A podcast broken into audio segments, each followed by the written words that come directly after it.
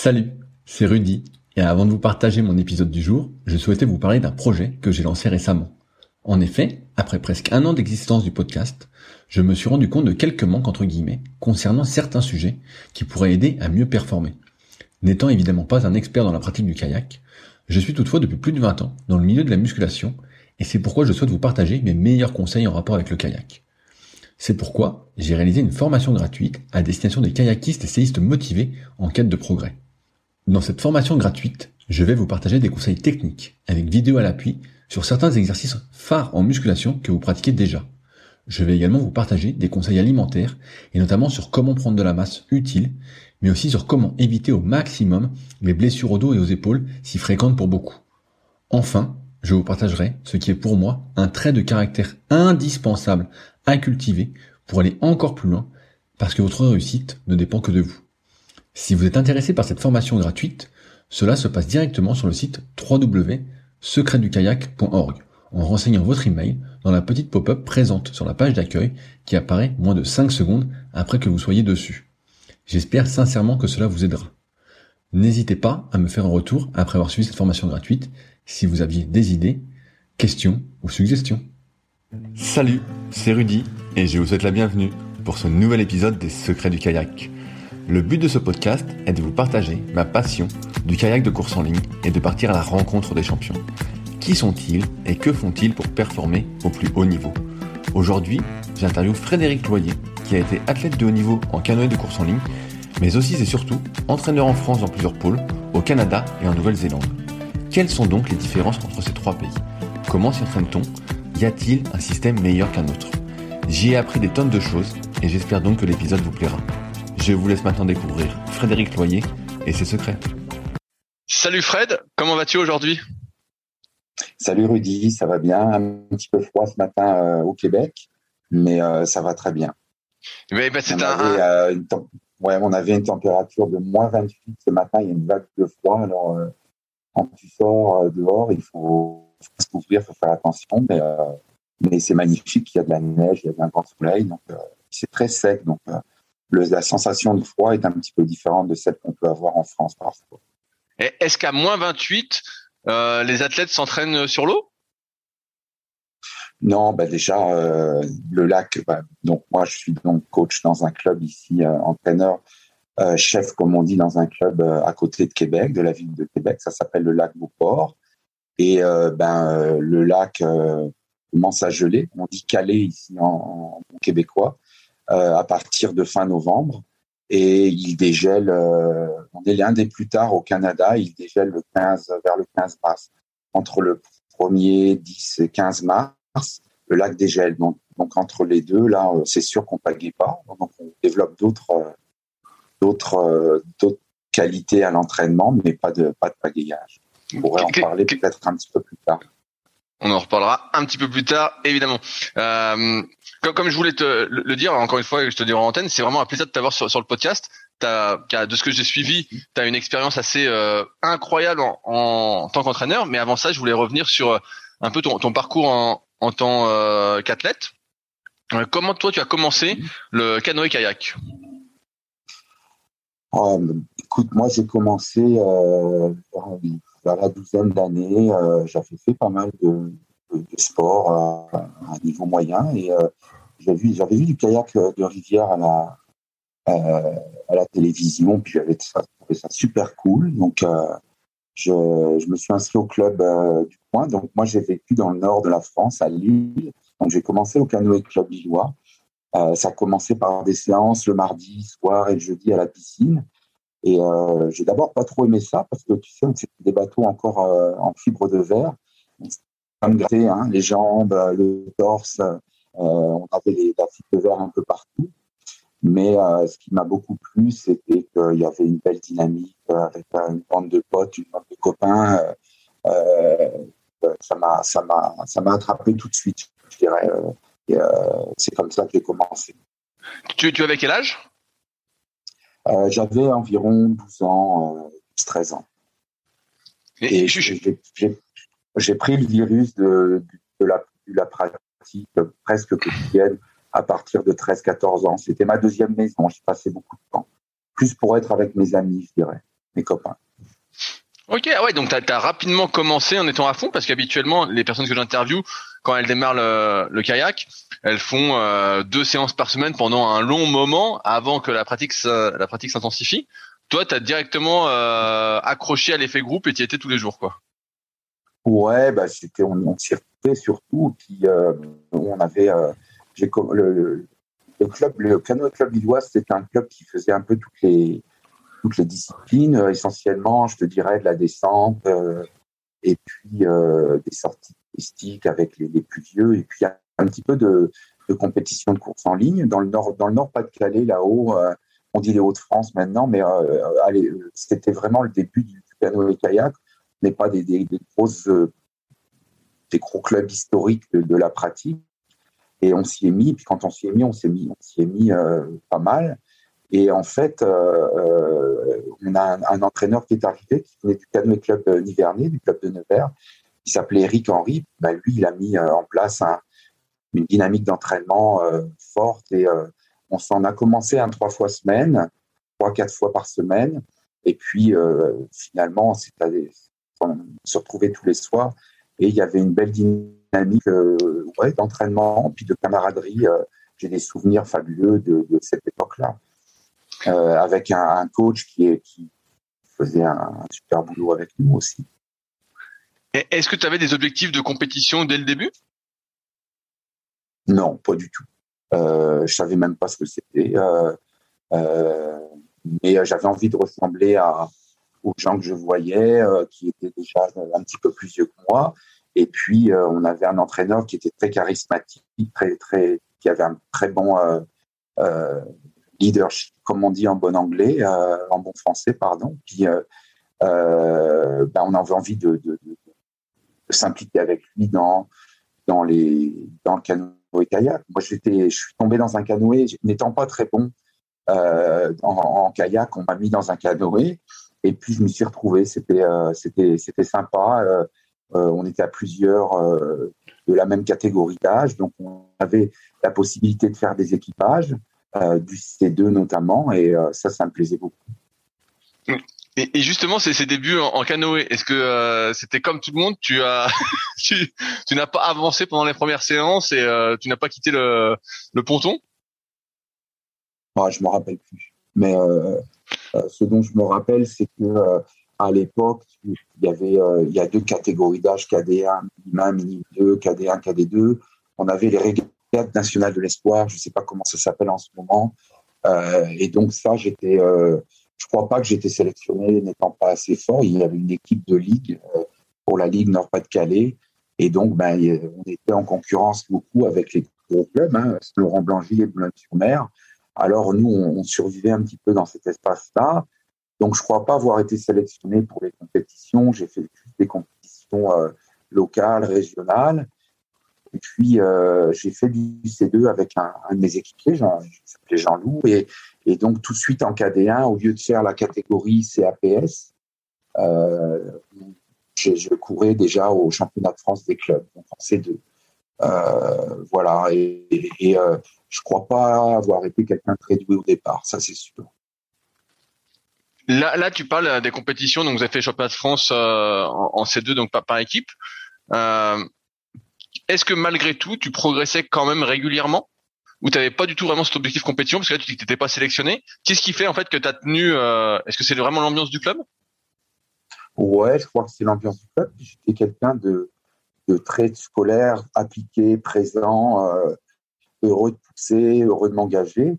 Et puis on avait une structure de club qui était, qui était, parfaite pour ça. Donc, euh, donc très rapidement euh, je suis devenu bon, je suis devenu meilleur, et puis euh, j'arrivais à me réaliser en, étant aussi, quand on allait faire de la course à pied, en étant euh, dans les premiers, à, pousser un petit peu avec tout le monde, et en bateau aussi. Donc, très rapidement, je me suis quand même pris au, virus de la compétition. J'étais plutôt bon sur du fond, sur des distances longues de aérobie au départ de ma carrière. Donc, euh, je me rappelle avoir fait des championnats KD euh, de fond. Je crois que c'était sur 3 km à l'époque. J'avais, j'ai fait quatrième. Tu je faisais déjà des performances acceptables. Euh, donc, non, le virus de la compétition est quand même arrivé relativement. Quand, ce, virus est arrivé, sachant que tu t'entraînais déjà tous, les jours ou presque, est-ce que tu t'es investi encore plus dans ton entraînement? Qu'est-ce que tu as rajouté à ce moment-là? Ou si tu as rajouté des choses? Ouais, ben, euh, oui, je me suis investi plus. Euh, je me suis euh, déjà, je me suis. On fabriquait nos bateaux, hein, nous avec le, club, donc on avait un moule, on fabriquait nos, nos bateaux, donc tu avais des grosses traces de gel coat un peu partout sur nos sur nos bateaux qui avaient des couleurs aussi un petit peu bizarres. Et puis et puis ben, je me suis acheté un, un C1, le, le club. Lancement, je me souviens le détail. Et en fait, euh, ben, euh, on est arrivé à. Je me suis acheté un C1 rouge euh, avec des paillettes dessus. C'est un C1, c'est un bêta sur Annie et ben là, ça m'a, ça m'a, ça m'a fait progresser tout de suite parce que j'adorais monter dans ce bateau, essayer de me pousser. Et, donc, ça, ça, ça m'a permis de. Je me suis acheté une baguette aussi. Et donc, il y avait le côté matériel qui m'intéressait. Euh, c'était beau, c'était chouette. Euh, ben, après ça, nous, notre, club euh, était relativement compétitif, comme je, l'ai dit. Le club de Lille était un petit club qui survivait entre, le, entre les gros clubs, là, et autour de nous. Et à un moment donné, en Cadet Junior, là, on a, on a terminé quatrième club français au forceps sur le, sur le, j'allais dire sur le, sur la dynamique qu'on avait mis en place avec les jeunes, avec avec l'entraîneur et euh, donc c'était euh, une épopée géniale. Moi, je me suis juste entraîné plus sérieusement, puis un petit peu plus euh, tous les jours. J'ai pas le souvenir d'avoir qu'il y ait une rupture dans mes contenus d'entraînement. J'étais juste capable d'aller de courir un petit peu plus longtemps, un petit peu plus et, et de pagayer un petit peu plus longtemps aussi sur l'eau. On avait augmenté le volume d'entraînement. Donc, finalement, tu as une progression assez euh, linéaire, on peut dire? Ouais, je crois. C'est tout à fait ça. Euh, ensuite, au niveau des bon, euh, en junior 1, je fais, de, je fais, euh, fais des performances dans les 4-5 premiers au niveau national. Euh, J'étais dans la mauvaise année junior aussi, puisque à l'époque, il y avait le championnat du monde junior qui était tous les deux ans. Donc, quand tu es en deuxième année junior, si ça tombe l'année euh, de ta deuxième année, les championnats du monde junior, tu as plus de chance. Moi, j'étais dans la mauvaise année. Mais euh, bon, c'était pas bien grave. J'étais très déçu. Je m'étais pris, euh, pris au, virus de la compétition. J'ai eu mes premières sélections euh, avec l'équipe junior et euh, bien que n'étant pas une meilleure, j'étais dans une belle dynamique de, de progression et de performance. Est-ce que quand tu as été sélectionné en équipe de France junior, c'était une surprise pour toi? Bon. Euh, écoute, euh, euh, non, c'était un de mes objectifs certainement, mais j'étais pas mal timide avec tout ça. Je savais pas trop, donc quand c'est arrivé, avait le niveau de confiance en soi augmente énormément, et puis j'étais j'étais pas surpris quand même. On, on, a vu que progresser quand même euh, régulièrement. Euh, donc, euh, non, j'étais pas surpris, mais j'étais pas non plus. je me, je me sentais pas forcément comme le gars qui allait être champion olympique, même si autour de moi, il y avait un, à l'époque, il y avait, on appelait, c'est l'ancêtre des pôles France, il y avait un, un CPEF un centre permanent d'entraînement de formation à Lille. Et donc, il y avait des athlètes de très, de très bon niveau qui s'entraînaient, très talentueux, qui faisaient des résultats, euh, euh, qui m'inspiraient beaucoup. Hein. Et puis, euh, quand j'allais en compétition, ben, je voyais les meilleurs. Et puis, regarder la télé, les Jeux Olympiques de 1984, euh, 1988, c'était, c'était plus de ma génération, donc je, j'y connaissais plus, mais les jeux de 84 à la télé, Los Angeles, ça me faisait rêver quand même, ça c'est sûr. Est-ce que par la suite, tu finis par te rapprocher des meilleurs Français? Euh, Ça, c'est une question euh, qui est, qui est difficile et, et, en fait qui me, qui me, qui m'inspire, qui fait peut-être là pourquoi j'y suis, je suis là aujourd'hui. Dans le fond, j'ai jamais été vraiment très loin, mais j'ai jamais été très près non plus. Donc, euh, je suis très lucide sur euh, euh, ma, valeur. Je ne l'ai pas été pendant très longtemps. Aujourd'hui, je le suis avec un retour sur moi.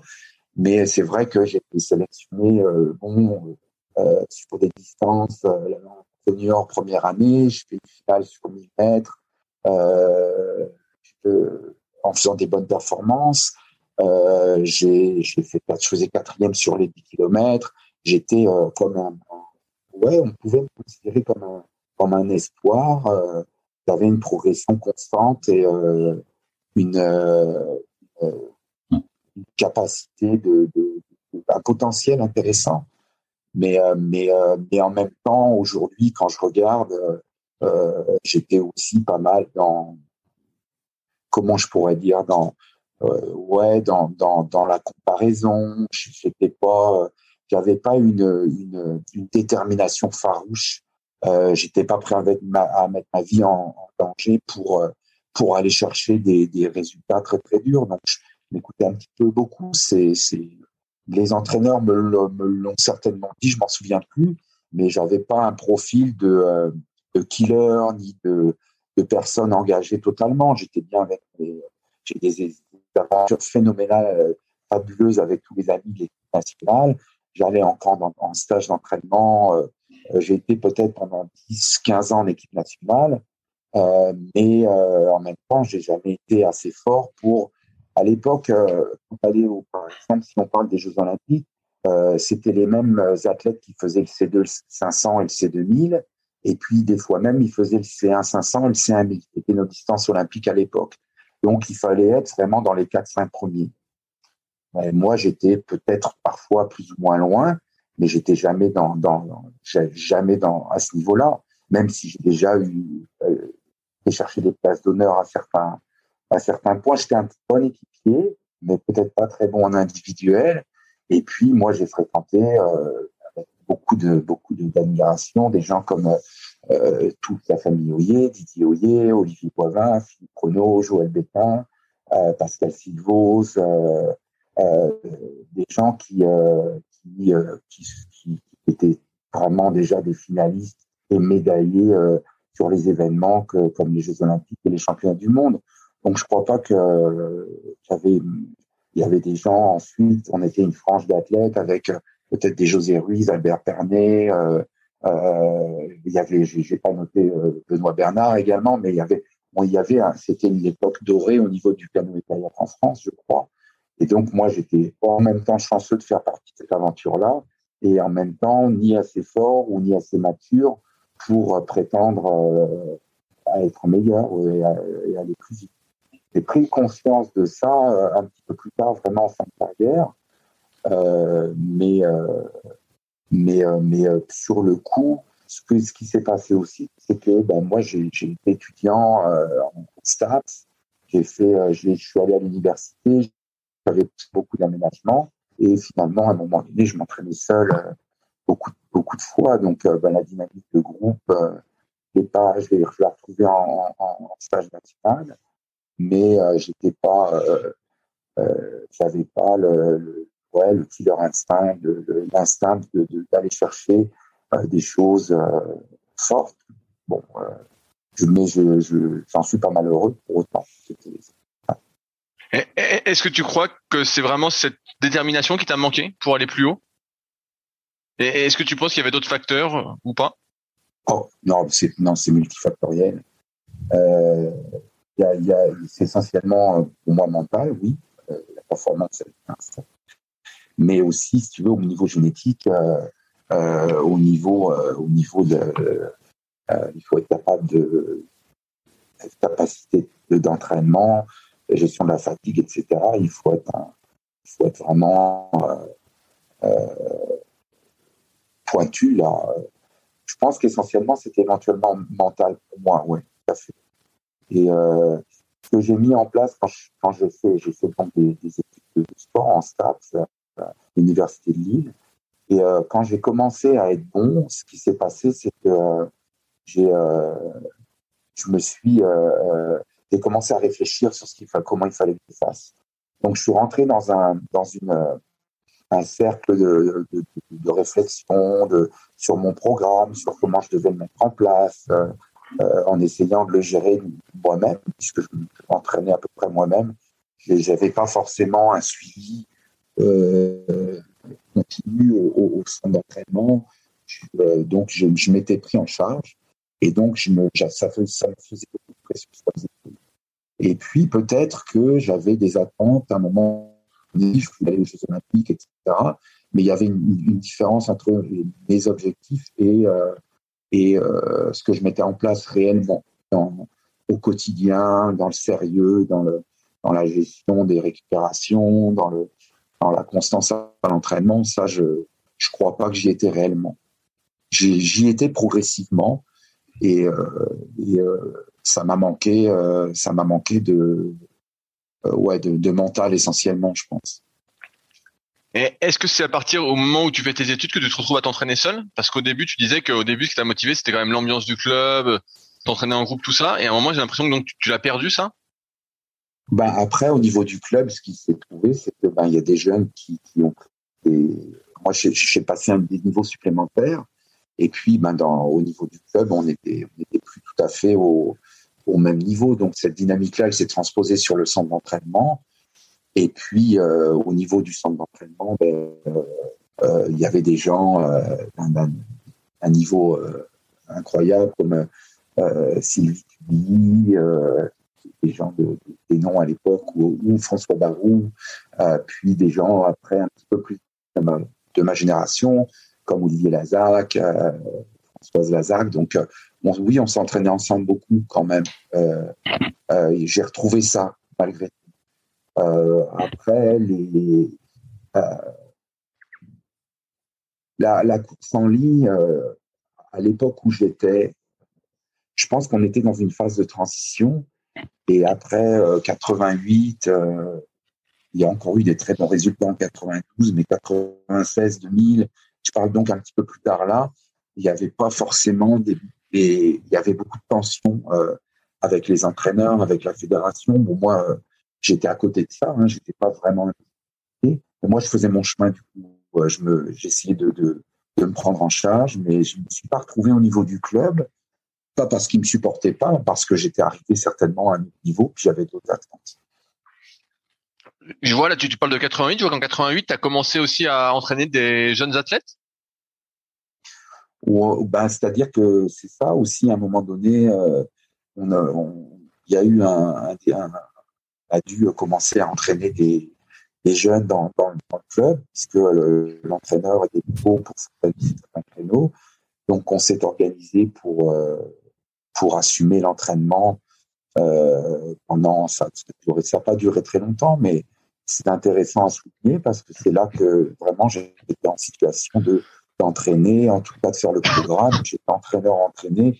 C'était c'était vraiment une, petite partie de prise en charge au niveau du club euh, pour euh, suppléer aux tâches de, de l'entraîneur. Est-ce qu'à ce moment-là, tu prends un peu le virus euh, de l'entraîneur? Non, pas du tout. Non, je ne crois pas que ça soit une vocation chez moi. Euh, moi, j'ai fait des études de, STAPS parce que ça me permettait de continuer à m'entraîner. Euh, mais euh, en même temps, je ne me voyais pas prof de PS, prof de sport. Donc, ben, j'étais un peu dans une. Je ne me voyais pas, mais je me suis laissé bercer par les études. Hein, c'est pas trois, quatre ans éventuellement pour aller jusqu'au CAPEPS. Tu vois comment ça évolue. Donc, par contre, j'avais pas le virus dans le, de, de l'entraînement, du coaching. Non, je l'avais pas ça. Euh, mais j'aime bien aider, j'aimais bien aider les autres. Euh, mais euh, c'est pas comme ça que je me voyais me réaliser. En tout cas, euh, et, et je, je, vois que par la suite aussi, tu as changé de club. Ouais, en fait, les, les, choses de la vie ont fait que je suis parti finalement au professorat de sport à l'INSEP. Euh, à l'époque, il y avait, très peu d'entraîneurs qui, euh, qui étaient en, fonction euh, dans les centres d'entraînement.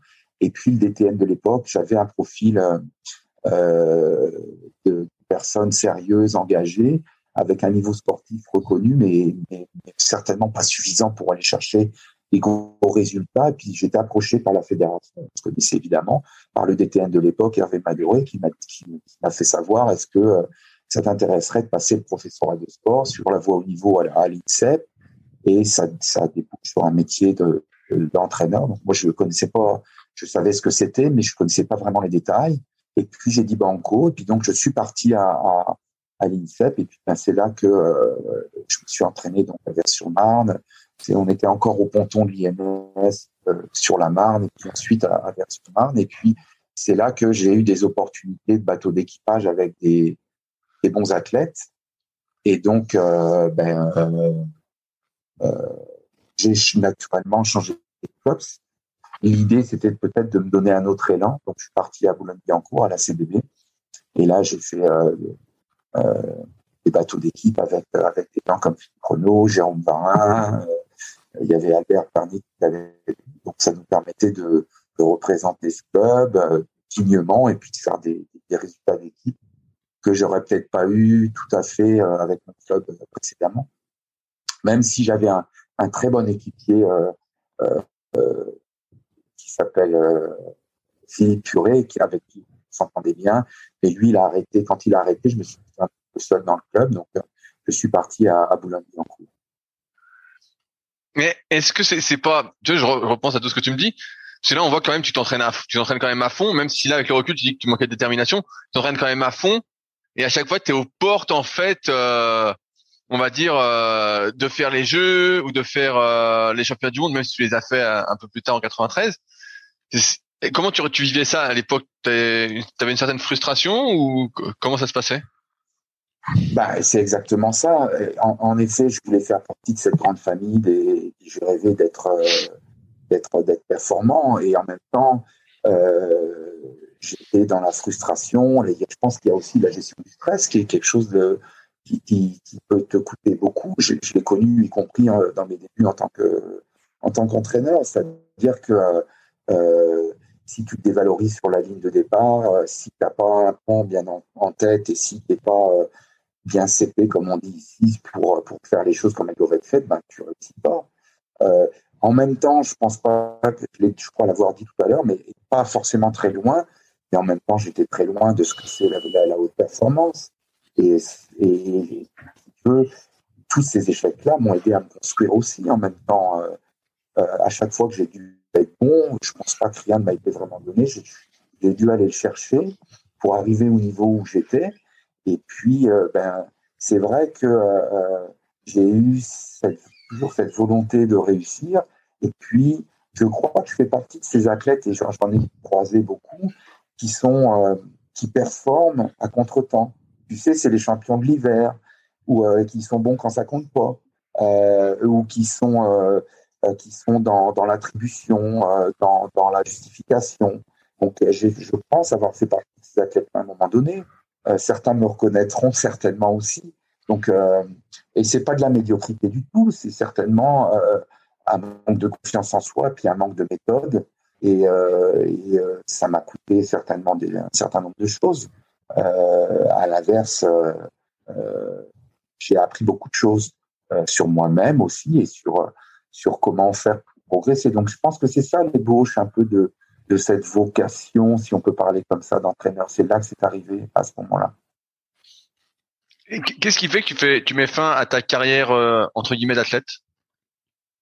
Ben, Simplement qu'à un moment donné, euh, euh, j'ai stagné aussi au niveau des résultats, toujours relativement performant, mais jamais suffisant. Donc ça, ça fatigue une, une fédération. Là, à un moment donné, il faut dire stop.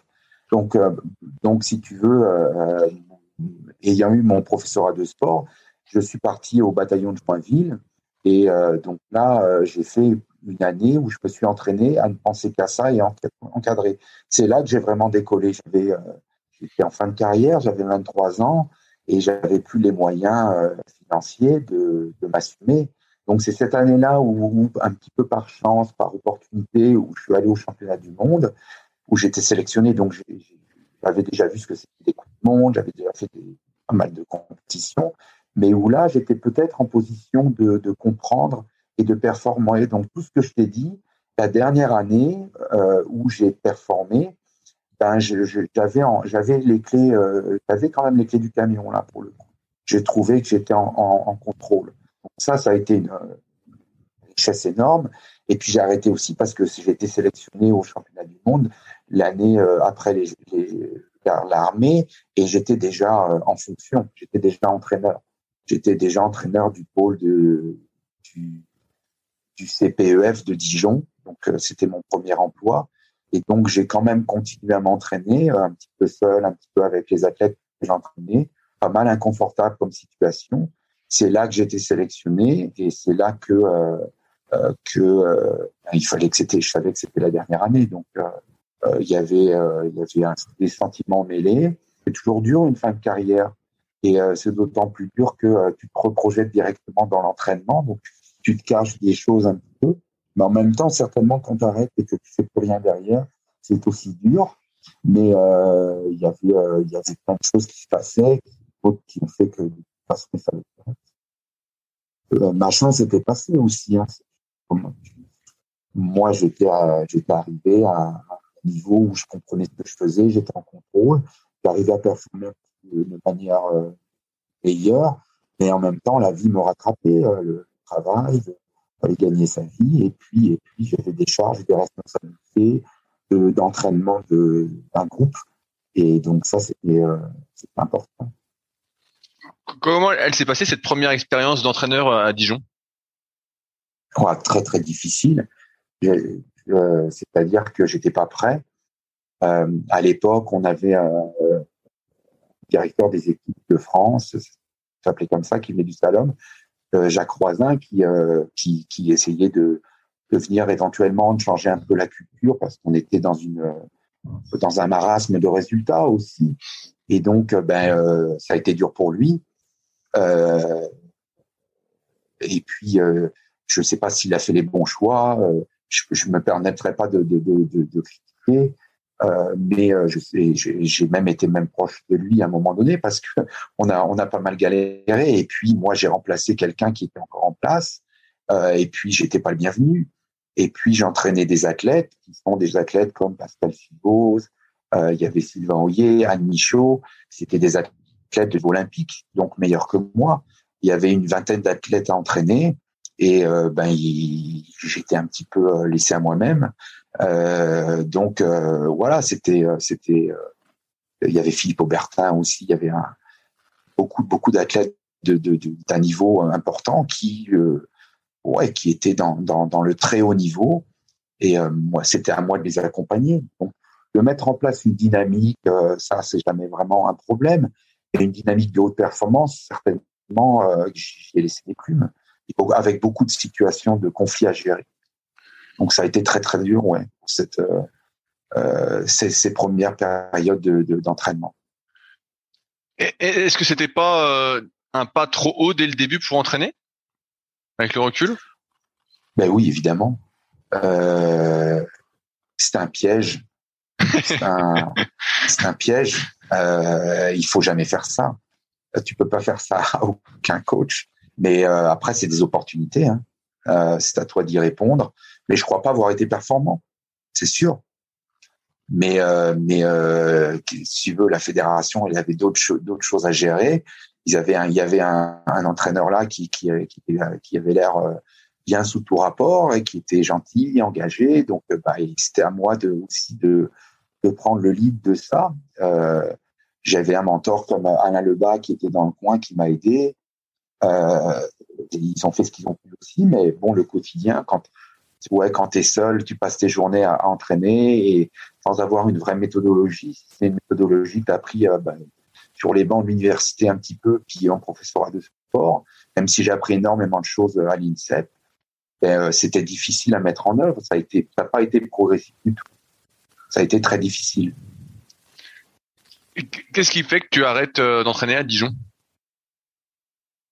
Ah ben en fait, euh, euh, c'était peut-être que c'est aussi euh, a posteriori le virus du voyage. Après quatre ans passés à, à Dijon, il y avait des opportunités dans dans d'autres sites et il y en avait une à, à Vers-sur-Marne, à Paris, où il y avait encore des dynamiques. Hein. De toute façon, c'est stories repeating, hein, ça se répète. Donc il y avait encore à nouveau une nouvelle dynamique se passe avec une redistribution des postes. Et puis j'avais cette possibilité ben, de rester à Dijon, mais aussi euh, euh, de d'aller à Paris. Et je m'entendais très bien avec euh, un, entraîneur de très bon niveau qui s'appelait Albert, qui s'appelle Albert Pernet. Et donc c'était une opportunité de de me, de me renouveler aussi à Paris. Et donc voilà pourquoi je suis je suis parti je suis parti à Paris. Dans le même temps, j'ai donc durant cette période où j'étais entraîneur on disait entraîneur national sur un, centre d'entraînement. Et puis ma casquette avec l'équipe nationale, c'était euh, les premières les premiers événements qui étaient réservés aux, moins de 23. Donc j'étais euh, sur des, compétitions euh, de type européenne, moins de 23 ou mondiale, je me souviens plus. Et donc on a fait partie de ces premières aventures où on formait des jeunes. Donc ça, ça a été pendant mon temps à Dijon. Et puis ensuite, quand je suis parti à à Vers-sur-Marne à Paris, je suis devenu entraîneur euh, de l'équipe euh, canoë, euh, de l'équipe de l'équipe nationale, donc de l'équipe olympique, on va dire. Et donc, c'était aussi accompagné avec l'arrivée d'un d'un technicien, d'un directeur des équipes nationales qui était Kirsten Neumann, donc qui était auréolé de ses médailles et de tous ses, ses résultats avec l'équipe. je crois que c'était plus une quinzaine de médailles d'or aux Jeux Olympiques avec avec les féminines de, des pays de l'Est. Donc, il arrivait avec sa méthodologie. Et donc là, j'étais plutôt euh, engagé avec lui tous les jours. Donc, j'allais à la fédération, je passais du temps avec lui. Il parlait, il apprenait à parler le français. Et puis, euh, il avait besoin, euh. Donc, j'ai appris énormément de, de, lui sur ces périodes-là. Est-ce que ça a remis en cause ce que tu pensais de l'entraînement? Oui, toute façon, c'est une éternelle remise en cause. Donc euh, euh, oui, parce que la rigueur, euh, la méthodologie, c'était pas forcément facile parce que c'était c'était un choc, un choc culturel pour tous, pour les entraîneurs nationaux, pour les entraîneurs de club, puisqu'on avait donc ce qu'on a appelé un plan cadre d'entraînement. Donc c'était un, un, programme d'entraînement qui était appliqué à tous les à, tout, à tous les clubs et qui était imposé. Donc euh, tout le monde faisait la même chose. Donc, euh, et nous, nous étions les, les, euh, les vendeurs de ce programme-là. même si parfois on, même si parfois on n'était pas ni convaincus, pas, pas convaincus du, du fait que c'est important de faire, mais de la mise en œuvre. Hein. on était dans, le, dans, comment ça peut se passer, ça, veut dire changer l'emploi du comment ça t'entraîner tous en même temps, de la même façon, etc. Donc, il n'y a pas plus de la liberté de le faire un petit peu quand tu veux. Donc, évidemment, il faut s'attarder à l'emploi du temps des athlètes, etc. Donc, il y avait plein de choses à côté. Et puis, il y avait cette euh, de, de l'ensemble d'une communauté, euh, d'athlètes, d'une communauté de clubs, d'entraîneurs, qui ne sont pas convaincus que c'est la, bonne recette ou la bonne méthode. Donc là encore, c'était une période qui était euh, difficile, euh, mais on avait un soutien inconditionnel de la fédération pour mettre en place ce, ce programme-là. Est-ce que là, tu te sentais plus à ta place, justement, plus compétent? Euh, Oui, j'avais j'avais pris un petit peu d'expérience. Euh, oui, je peux dire que oui, c'est-à-dire que euh, d'une part, j'avais une forme de légitimité en étant entraîneur entraîneur de l'équipe canoë. et en même temps, c'était compliqué parce que c'était un, transfert de, de, de, de principe, de programme d'entraînement. Et euh, je me sentais plus légitime et encore en, en, difficulté certainement avec euh, avec euh, il y avait des athlètes qui avaient performé euh, sur des générations précédentes et qui étaient encore là et qui résistaient beaucoup donc on n'était pas dans la dans le dialogue dans la dynamique dans l'échange, c'était euh, parfois difficile. Ce n'était pas le cas avec tout le monde, mais globalement, c'était une petite charge. Et quand même, je me sentais légitime, épaulé, puis supporté. Qu'est-ce qui changeait en termes d'entraînement avec ce qu'apportait euh, Kirsten par rapport à, ce que toi tu faisais en tant qu'athlète et en tant qu'entraîneur? Si tu devais résumer ça, euh, tu dirais quoi? De la rigueur. C'est le mot euh, que, je pourrais dire, c'est-à-dire que il y avait une, une, systématisation, de l'entraînement. Il y avait un programme chaque semaine. Je dis pas qu'il n'y en avait pas avant, mais et il y avait un objectif qui était fixé pour chaque séance. Il y avait, il y avait un cadre qui était déterminé. Et puis, euh, bon, moi, euh, moi j'aimais m'entraîner quand j'étais jeune athlète. Et donc, euh, on montait tous sur l'eau. Puis, ben, c'était, euh, on, répétait des. C'était comme ça qu'on avait, que les, nos, anciens avaient performé. Voilà, des, gens que j'ai côtoyés aussi un petit peu. J'ai fait France-là, Bocara, Boucherie, le Foulon, Bréjon, les Hoyers, c'était la guerre sur l'eau. Euh, et ça, ça, ça, aussi des, des, des bonnes choses. Hein. Bon, bah là, on était plus dans euh, des choses en contrôle, avec euh, un contrôle de, de, de, la vitesse, un contrôle des cadences, euh, beaucoup de volume de, à basse intensité. C'est, c'est, euh, des, beaucoup de muscles, des circuits.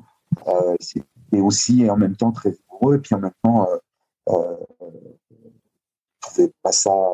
Nous qui venions de, d'un environnement où on se faisait plaisir, on se poussait, on se challengeait dans, dans la salle de musculation, bah là tout était un peu figé. c'était une idéologie pas mal directe et pas mal dure. Et puis, tu voyais que ça, convenait à certains athlètes, comme ça convenait euh, pas à d'autres. Et les athlètes s'en rendent bien compte. Euh, donc, euh, c'était euh, compliqué. Je crois que finalement, c'était c'est la meilleure chose qui s'est arrivée, à, en tout cas à ce moment-là de, de, de l'histoire du canoë-kayak euh, de course en ligne. C'est la meilleure chose qui pouvait arriver à, à, à notre système. Mais on aurait pu faire un petit peu différemment. Euh, Qu'est-ce qui fait qu'ensuite tu pars alors de, de Vers-sur-Marne Parce que pareil, t'es pas resté, euh, t'es resté 4 ans et après tu pars encore. Quatre ans, ouais. Qu'est-ce qui fait que tu pars? Ben là, dans le fond, moi j'ai donc fait une, une, Olympiade plutôt euh, pleine avec beaucoup d'apprentissage, comme je l'ai dit auprès de, de Neumann. Ensuite, euh, la rigueur et la rigidité allemande ne correspondent pas à notre approche latine. Elle nous a coupé, euh, a coupé le, fait que personne euh, l'a perdu l'année des Jeux, la dernière année. Donc là, la dernière année, s'est retrouvé en méthode commando avec euh, avec les entraîneurs de l'époque. Euh, et puis, euh, ben, c'est nous qui avons géré nous-mêmes la, préparation finale pour les Jeux.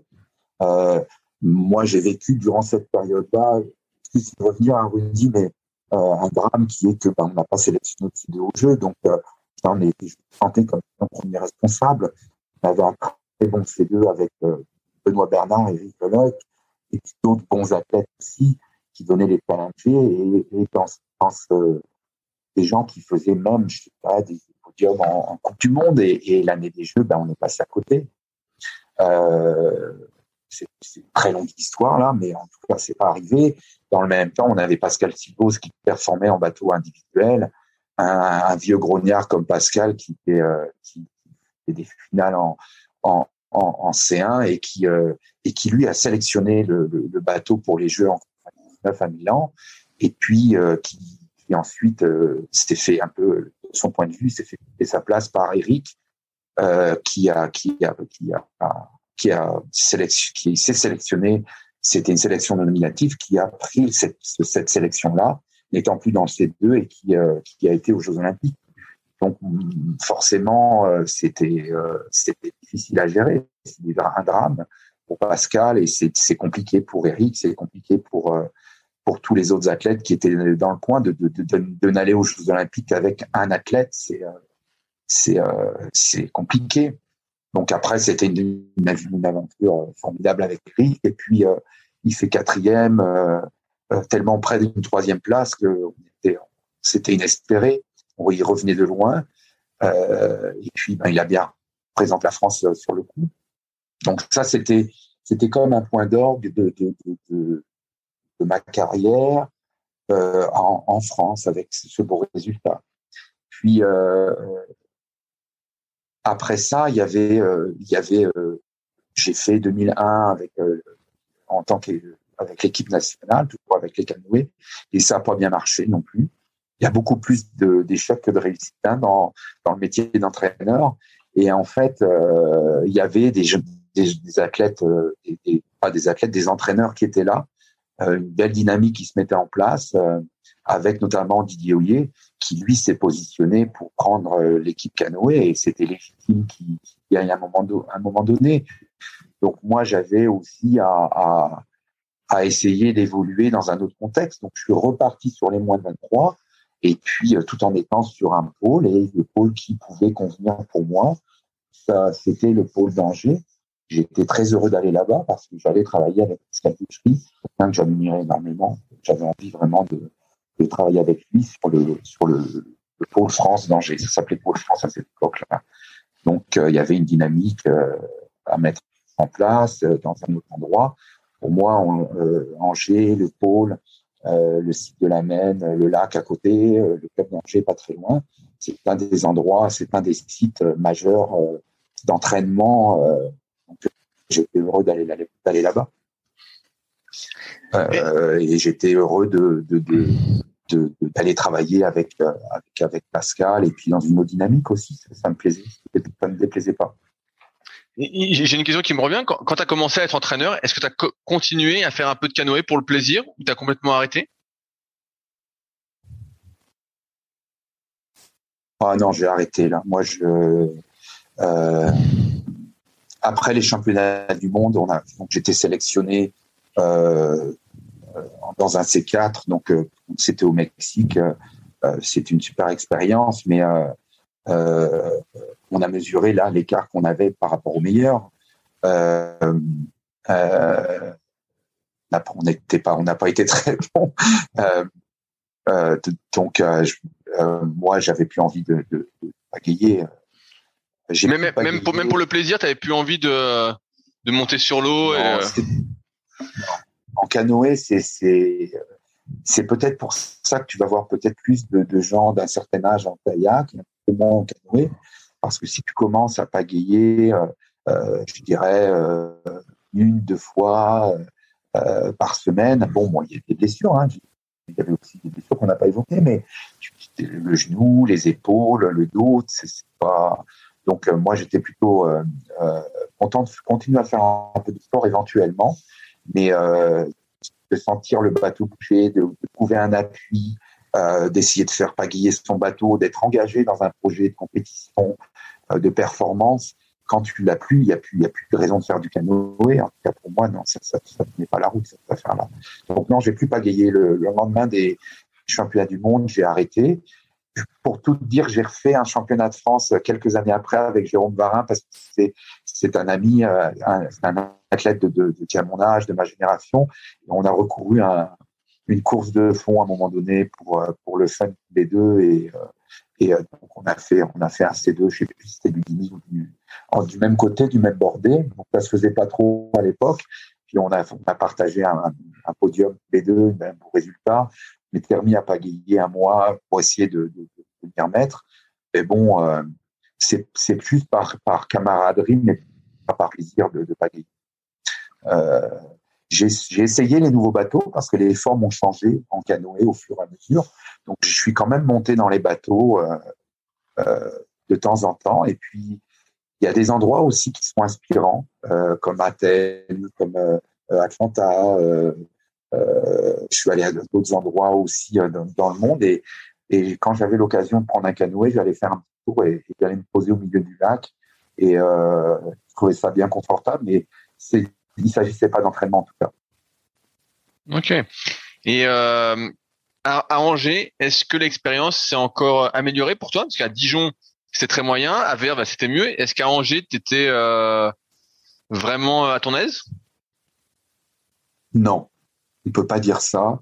Euh, je pense qu'aussi, j'étais plutôt en fin de carrière, euh, euh, certainement un petit peu moins motivé.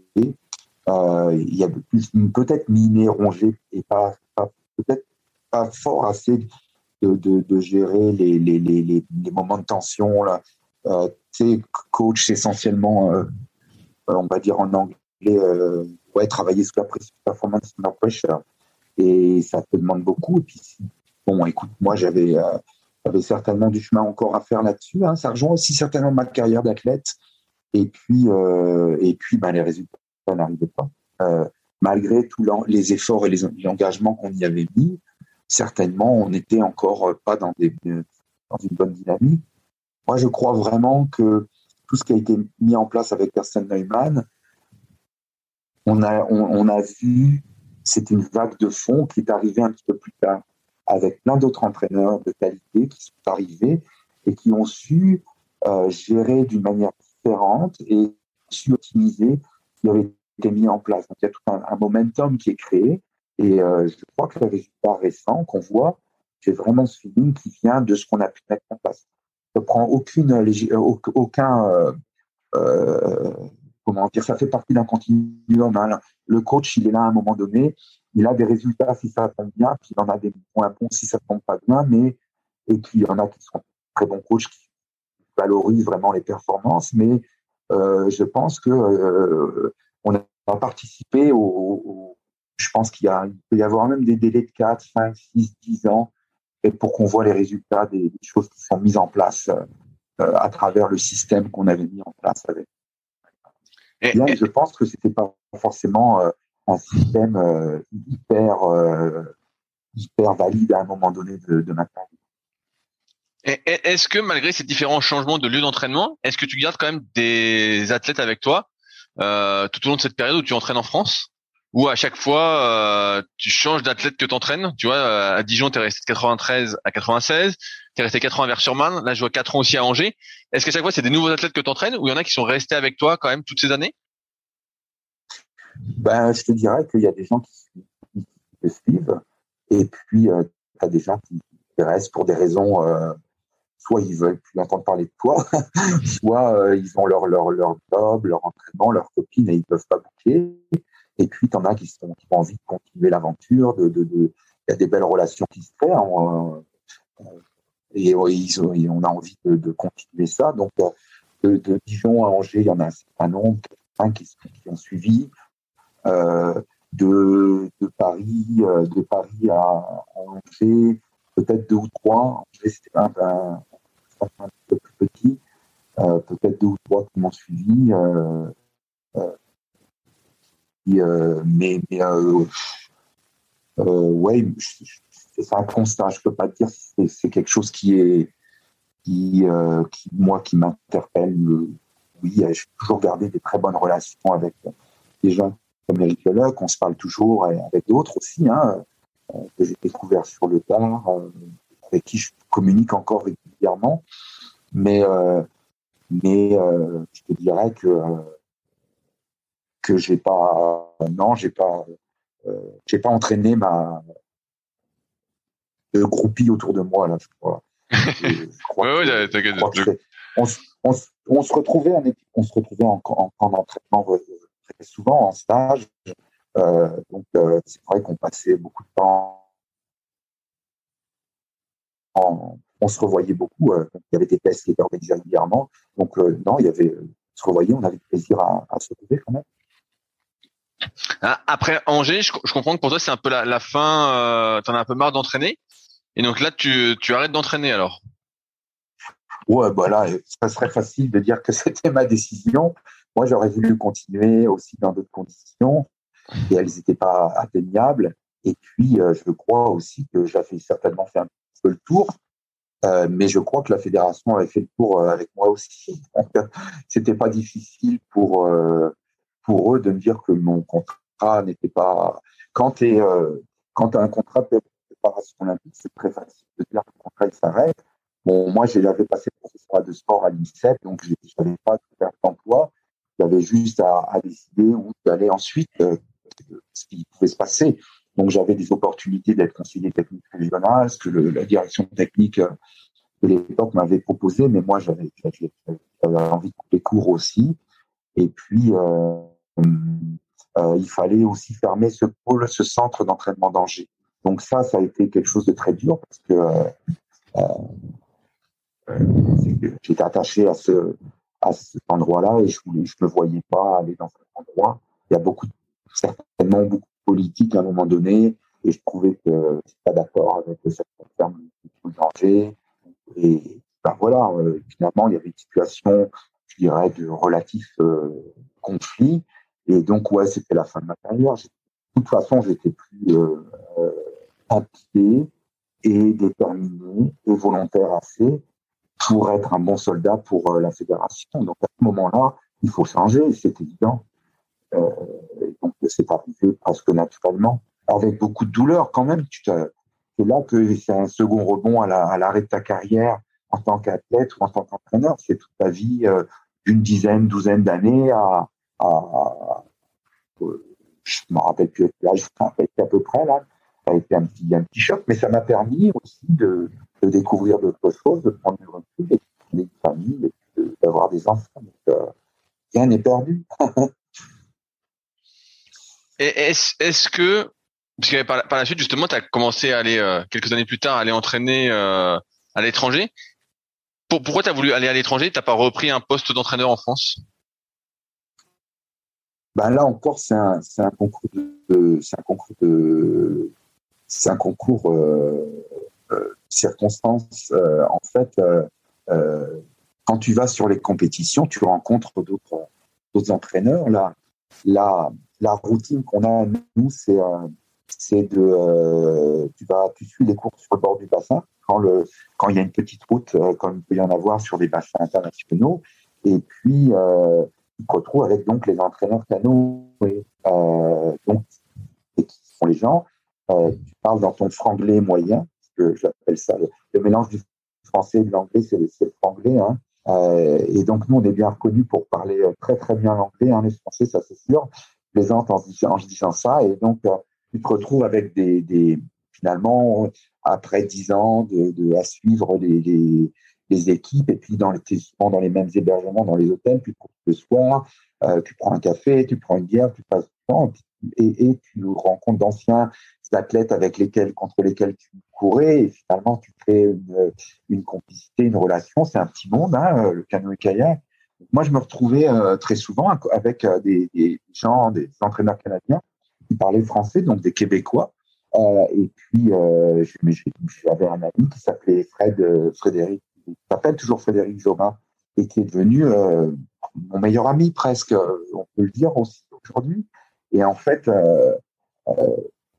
on, a dépassé le cadre de, l'entraînement et puis on se rend des visites, se voyait. Et puis c'est là que j'ai découvert le Canada.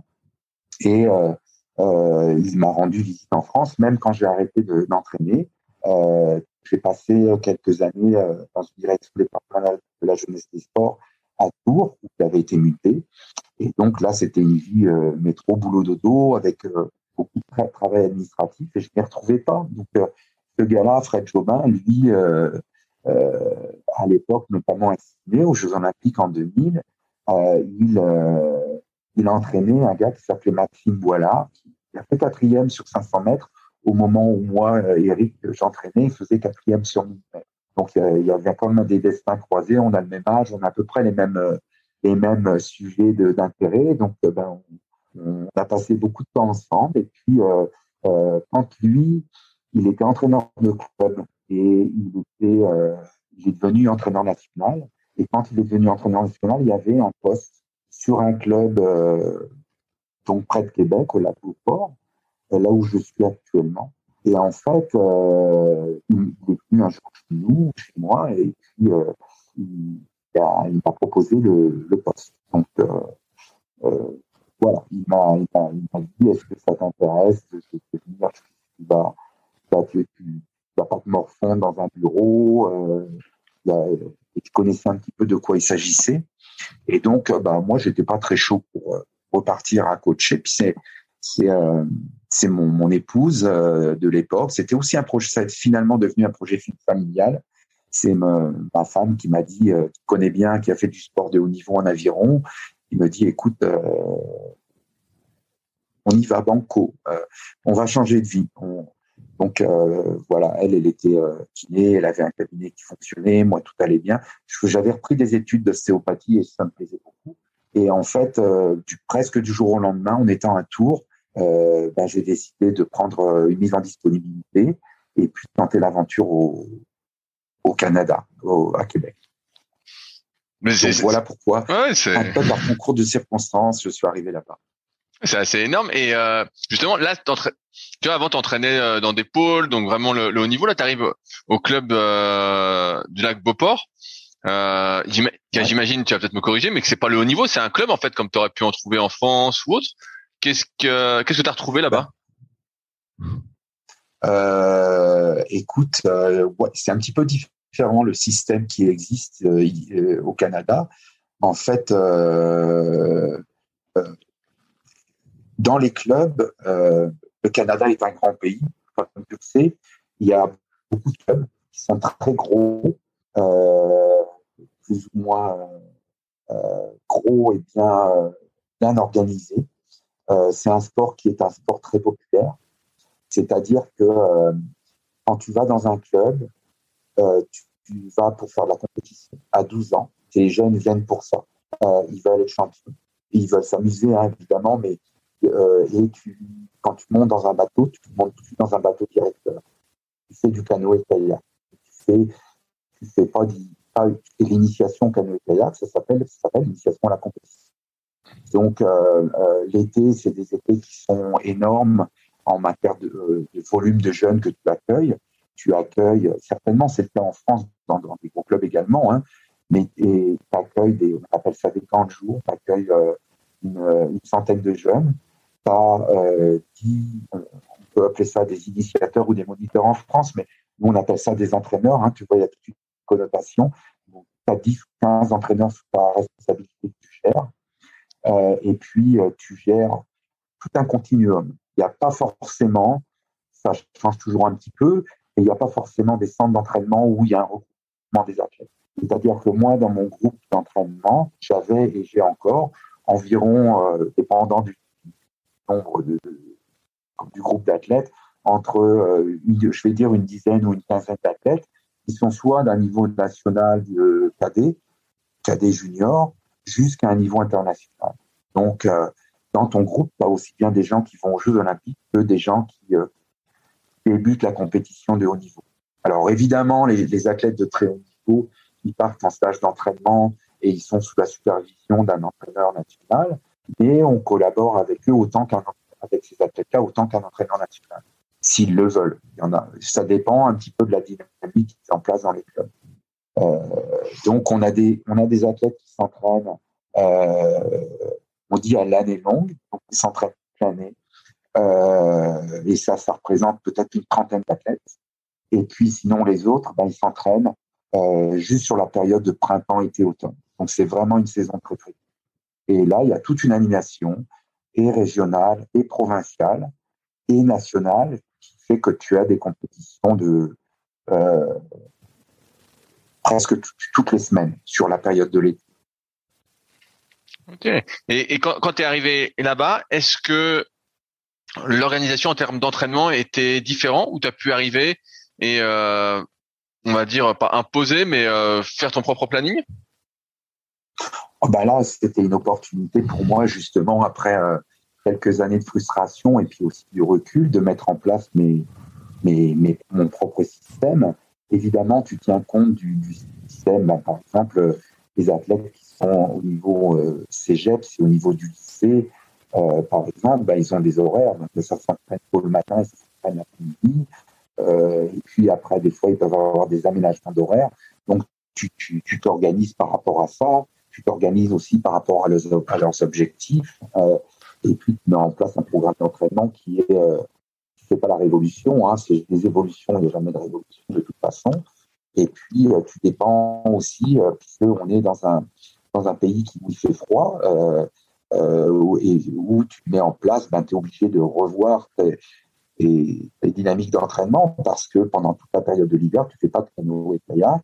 Il y a un camp qui est organisé par province à l'échelon provincial auquel on participe en tant qu'entraîneur et on envoie nos athlètes euh, à partir du mois de février jusqu'au mois de février, mars, avril, euh, ils vont s'entraîner euh, au chaud. Donc pour nous, le chaud, c'est c'est la Floride. Donc ils descendent et puis ils s'entraînent là-bas.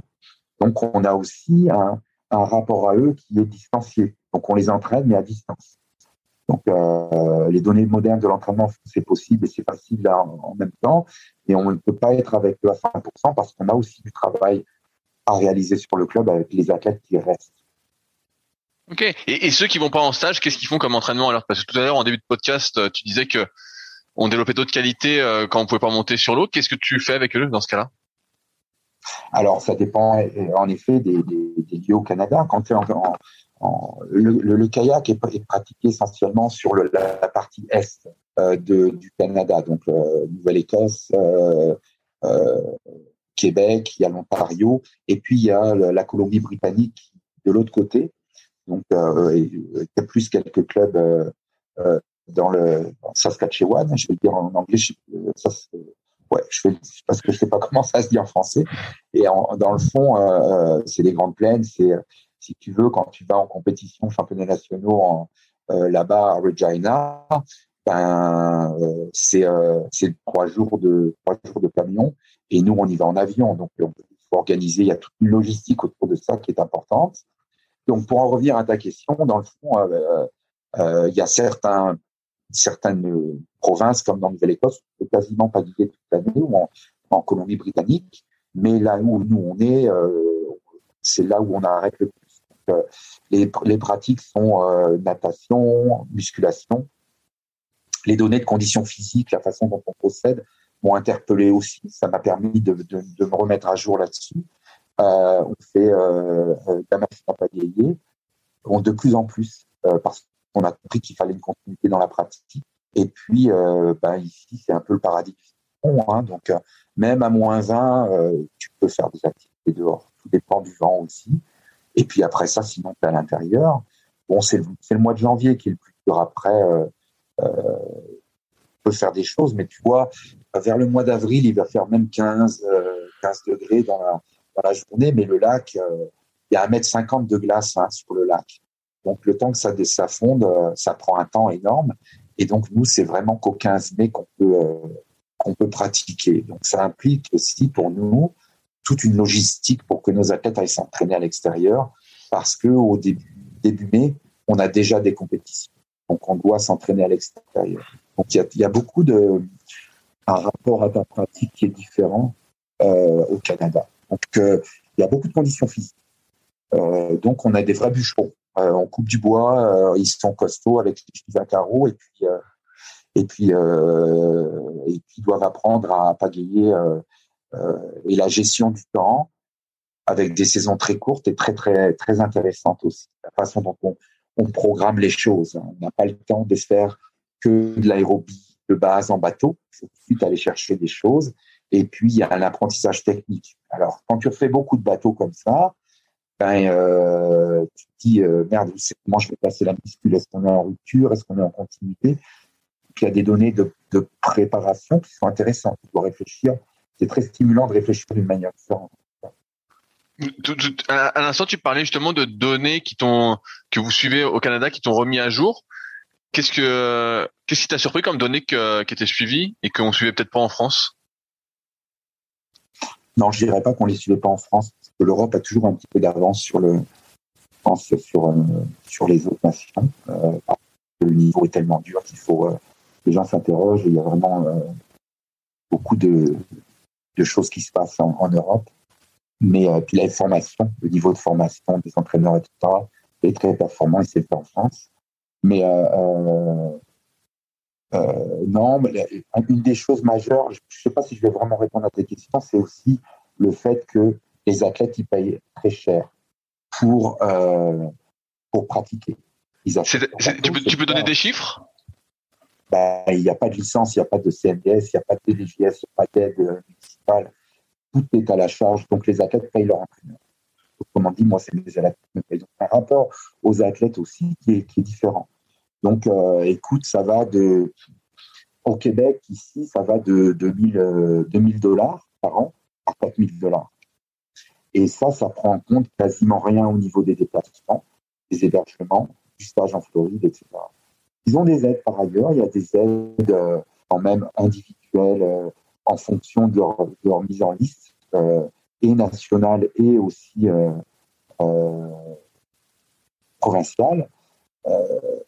mais mais les premiers, comme ça se passe aussi en France quand même, hein, mais les premiers partenaires des jeunes, c'est les parents. Hein. Il faut aussi travailler avec les parents là-dessus, essayer de bien gérer les coûts parce que c'est un problème. Et, donc, bah, alors j'arrive un peu. À, combien revient une saison complète avec les stages les placements, tout ça? Ben, bon, j'ai un athlète euh, ici, Canoë, qui est en équipe nationale, qui est gardé, donc qui a, qui a beaucoup d'aide. Euh, il est quand même obligé de, dépenser un peu d'argent, etc., s'acheter son matériel, etc. Il paye une cotisation ici au club, euh, éventuellement. Il peut avoir des arrangements aussi, hein, on n'a pas fait attention. Mais euh, euh, ça lui coûte 20 000, euh, à peu près entre 20, 20, entre 20 et 25 000 dollars par an. Ah ouais, ah ouais, donc là, ah ouais, c'est, ah ouais, c'est complètement une autre culture là. Là, c'est. Ben, c'est-à-dire que là, il est parti en camp de, de ski parce que c'est important. Il n'est pas resté au club avec les sa charge. Ouais. Et donc, il, euh, alors s'il a des, s'il a des bourses, s'il a des financements, mais ça réduit le montant que je te dis. Mais le coût réel est celui-là. Quand tu vas au championnat du monde ou au moins de 20 mois, tu dois payer. Et ça se passe. Alors là, on pourrait t'en parler aussi, mais c'est le type anglo-saxon. Il y a pire, c'est la Nouvelle-Zélande, mais je t'en parlerai plus tard si tu veux. Mais, mais euh, ouais, il y a quand même des aides et on n'est pas dans. Euh, si tu veux, des jeunes défavorisés qui pratiqueraient ici dans mon club, il y en a. Il n'y a pas d'accès euh, à la pratique par ce là En tout cas, par contre, il y a des clubs qui sont des clubs municipaux, par exemple à Montréal, comme le club de Pointe-Claire, si on ne pas le citer, il y en a d'autres, euh, ou la Chine, où il y en a d'autres, et puis il y a des, des politiques de développement qui sont, qui vont vers là, où tu peux quand même y arriver, mais à un moment donné, tu, sais, tu dois partir en Floride au mois de février jusqu'au mois de tu, commences la pratique, et si tu commences pas ta pratique à ce moment-là, euh, tu progresses pas.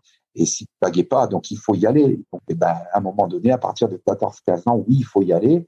Et puis, bah, ça, ça a un coût. Hein, trois mois en Floride. Le billet d'avion ne coûte pas très cher euh, parce que c'est Orlando, c'est Disney World, on va par là-bas souvent. Euh, mais, euh, mais ça a un coût quand même. Hein. C'est organisé avec l'équipe Québec. On est pas mal organisé ici, mais, mais ça représente un coût et un, un effort financier très important par an. C'est-à-dire que si je, vais, si je vais en compétition, il peut m'arriver pour certaines compétitions que j'y vais avec mon véhicule personnel et que les athlètes, on se donne rendez-vous sur le bassin et qu'ils doivent prendre leur bateau. On prend pas de remorque, pas forcément. Euh, ça arrive. Donc voilà, c'est et donc t'as beau euh, euh, être pour compte, t'as beau essayer de changer les choses, c'est ça la culture et ça fait partie des mœurs. C'est comme ça que ça se passe globalement. Après, pour l'été, pour l'été avec les plus jeunes, ben on a des morts, on a des on a des etc. Mais on ne passe pas les jeunes, par exemple. Les parents qui viennent et qui dépassent. C'est la culture aussi. je, vois, que par la, suite, tu montes euh, vite euh, en grade euh, au Canada. Je vois que tu deviens rapidement entraîneur de l'équipe nationale féminine de kayak. Ouais, ben en fait, ce qui s'est passé, c'est que j'ai fait un an au, club du lac Beauport. C'était très très bien. Et puis là aussi, il y avait des opportunités au Canada. Et euh, là, ben, j'avais quelque chose qui se présentait à moi qui était un, vraiment quelque chose de vraiment très contradictoire. L'envie de rester dans le club qui m'avait accueilli, il y a toujours des démarches, tu sais, euh, à mettre en place, etc. Donc j'avais un pied sur le, territoire et grâce à mon club et puis euh, ben l'opportunité de, avec un salaire éventuellement un petit peu plus important, et puis des, charges, des responsabilités, puis peut-être une envie de porter ma vision euh, avec l'équipe nationale. Donc j'ai passé un an, et puis un, an, un an après être arrivé euh, au Québec, au lac Beauport, je suis parti avec l'équipe nationale pour entraîner les, les dames kayak. Donc euh, ça a été ça a été émotionnellement très très dur. Euh, ça a été aussi difficile, difficile pour moi de, de positionner comme ça, de, de, dire je m'en vais et puis je vous laisse. Donc ça a été dur. J'avais fait un bon travail avec eux, ils étaient très contents de moi et effectivement, ben là il y avait peut-être comme une trahison de ma part. Mais quand on t'offre, parce qu'on on, l'a offert quand même, un poste comme ça, je crois que si tu es un entraîneur de haut niveau, tu le refuses pas. Bah, surtout que surtout que là, là avec ton expérience, là tu te sentais euh, compétent, on va dire. Là tu te sentais, euh, on va dire à ta place, j'imagine. Ouais, tout à fait. Euh, compétent et, engagé. Et, j'avais passé un an d'expérience et d'apprentissage dans un autre pays, un choc culturel. Hein. Je viens de te l'expliquer un tout petit peu aussi là. Et je me sentais en contrôle de ce que je pouvais faire dans un environnement qui paraissait certainement euh, peut-être un peu plus euh, accessible que celui que j'avais eu en France quand j'étais parti. Donc j'ai accepté. Euh, il y a eu un entretien. Tu vois, il n'y a pas de cooptation. C'est un entretien, il y a une shortlist. Il y a, c'est à l'anglo-saxonne que ça se fait. Donc j'étais dans la dans la dans la shortlist. Finalement, j'ai eu j'ai le job. Euh, mais voilà, j'ai passé donc deux ans avec l'équipe nationale féminine. Comment ça se passe l'entraînement euh, d'une équipe nationale au Canada? Est-ce que c'est comme en France? Et en fait t'as pas les athlètes toute l'année? Tu les as que en stage ou là euh, c'est différent de la France et euh, tu as vraiment l'équipe l'équipe canadienne avec toi toute l'année? En fait, là ce qui s'est passé c'est que j'étais donc avec une équipe organisée directeur de la haute performance, voilà, des équipes de France comme on peut appeler. Et puis, euh, euh, j'ai déménagé à Ottawa, là où devait se construire, euh, mettre en place un centre d'entraînement de, haut niveau pour les femmes, avec des garanties. Bon, j'étais pas mal crédule, j'aurais peut-être pas dû. Donc, quand je suis arrivé, il y avait déjà deux, trois athlètes qui étaient là-bas, et puis les autres devaient éventuellement nous rejoindre. Et on est quand même dans un pays euh, saxon et en fait, euh, mais, mais ça pourrait être le cas en France, on ne peut pas critiquer non plus, il hein, ne faut pas cracher dans la soupe. Mais euh, dans, le fond, euh, les athlètes n'avaient pas les moyens financiers pour venir s'entraîner euh, là où j'étais. donc, je pouvais les voir que de manière continue. Donc, j'avais pas de contrôle non plus sur ce qui, faisait l'entraînement que je proposais, entraînement à distance. Euh, donc, euh, par contre, on se retrouvait beaucoup plus parce qu'à partir du mois de février, là, on avait des camps d'entraînement, on se retrouvait en Floride et là, de, février au, presque au Coupe du Monde et après, on était en stage d'entraînement. N'empêche que la partie de starter du début, ben, je l'ai pas eu. Et puis surtout, il y avait une, une et des entraîneurs euh, et des entraîneurs de club et de, de, de des entraîneurs même, je dirais, nationaux, puisque bah, je n'étais pas en capacité. Euh, euh, moi, j'avais des volontés de qu'on s'entraîne ensemble, qu'on développe des. Notamment, j'avais identifié des choses liées à la technique, euh, à la pratique d'équipage, etc., des choses que je voulais mettre en place. Bon, ben, j'ai pas, pas vraiment réussi.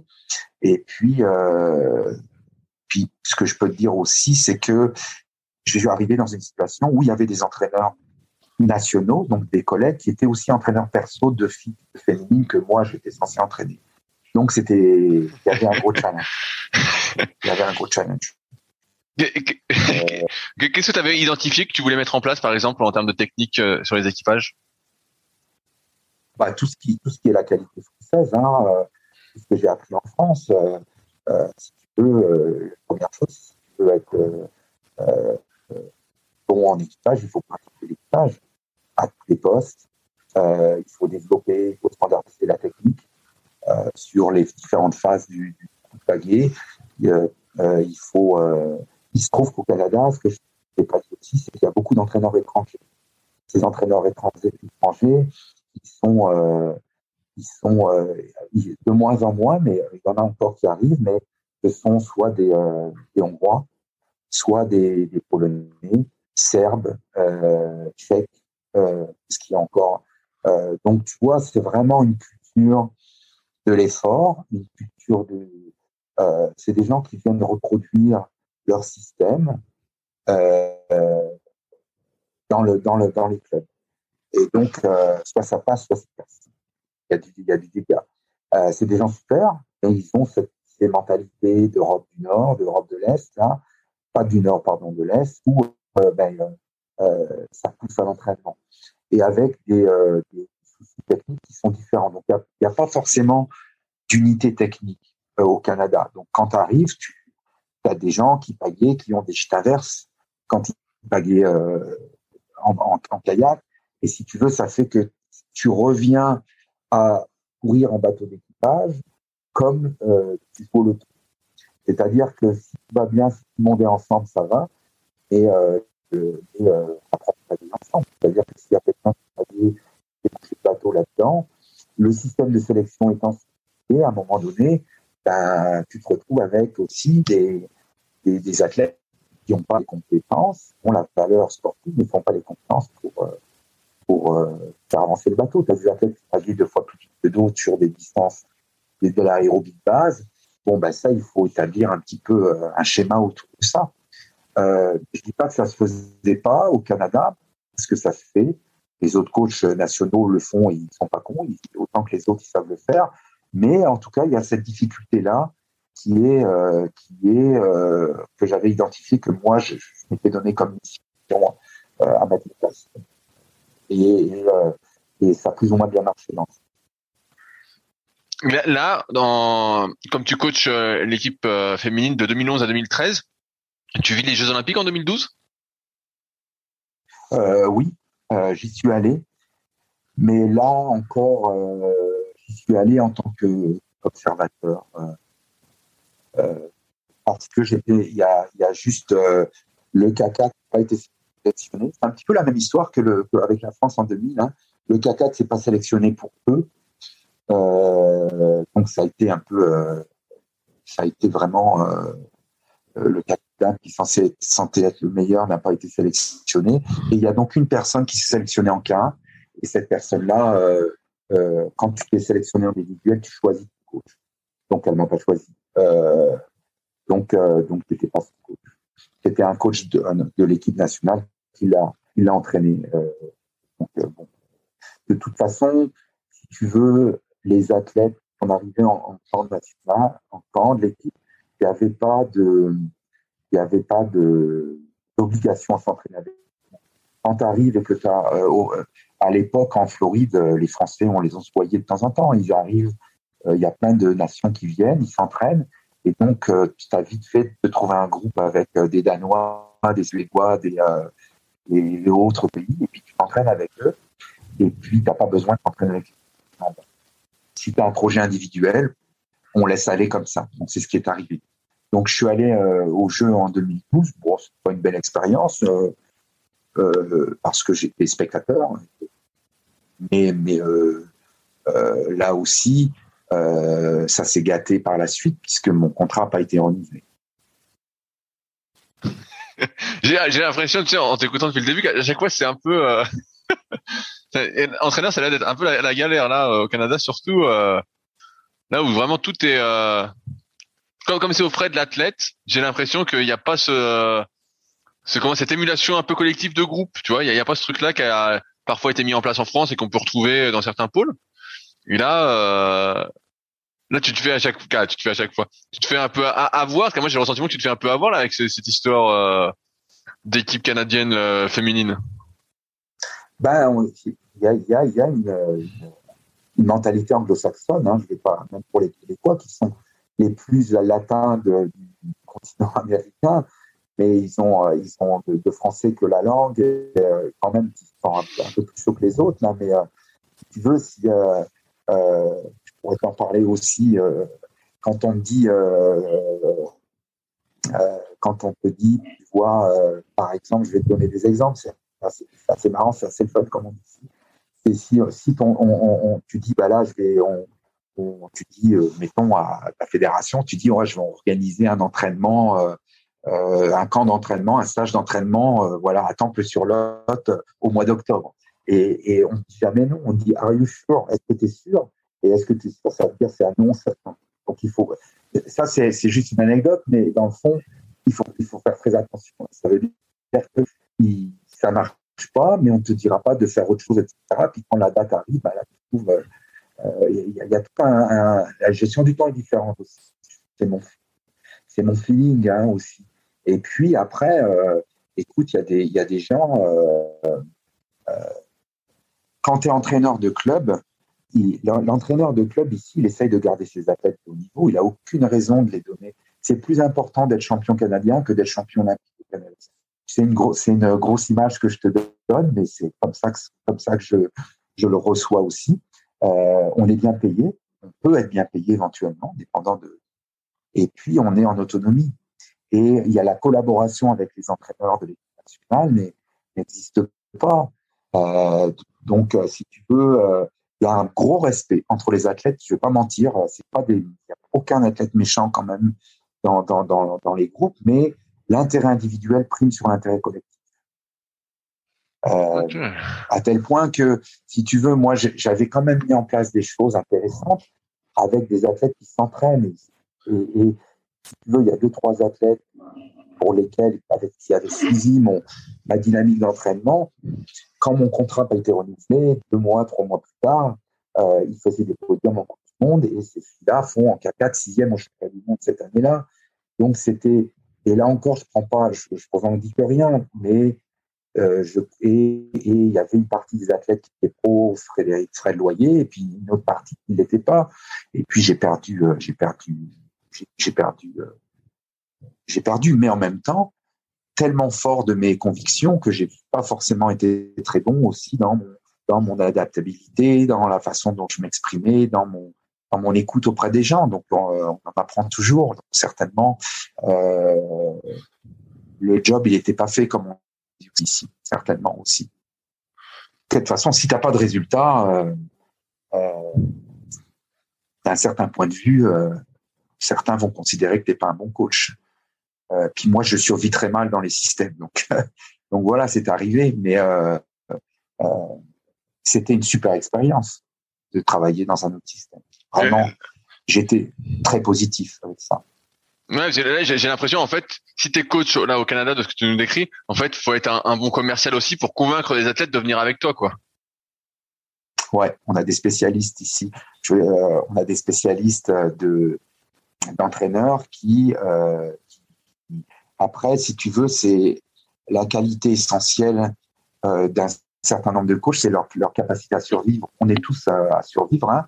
Et euh, moi, voilà euh, je, vois bien, et puis je le vois aussi dans d'autres, d'autres pays. Hein, il y, en a, y a, tu vois des gens qui sont là, et puis comme j'en ai fait partie, hein, moi-même à un moment donné certainement, hein, qui sont sont pas performants ou même qui développent pas, et puis ben il se passe rien. Et euh, ici, on est quand même un peu plus dans le business, comme on dit. Donc moi, euh, ne faisant pas forcément l'affaire, n'ayant pas les résultats escomptés, euh, ben, pas été renouvelé tout simplement. Et donc, il n'a pas été renouvelé au mois de février. Et là, j'étais vraiment en difficulté parce que au mois de février, si tu veux, tu ne trouves pas un travail de coach, ni au Canada, ni ailleurs, dans, euh, que ce soit dans un club, là, un plein milieu de saison. Et moi, je voulais rester au Canada, mes enfants qui étaient euh, scolarisés, euh, aisés. Et donc, euh, si tu veux, il n'y a pas d'humanité, hein, il n'y a pas de, euh, il n'y a pas une grosse, euh, un gros, des gros états d'âme euh, me concernant. Donc, euh, J'allais dire, je vois par la suite, tu as, enchaîné deux clubs euh, au Canada, donc en Ottawa et à Chelsea au, au Canada.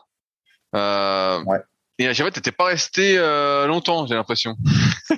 Non, bah en fait, si tu veux, ce qui s'est passé, vraiment, euh, euh, étant en Ontario, Ottawa, donc tu avais un, un, un, préavis de deux mois. Donc en deux mois, il fallait que je trouve euh, euh un, un club pour pouvoir ré, réinitialiser un, un, contrat de travail et tout ça. Donc sinon, c'était de retour à la classe départ.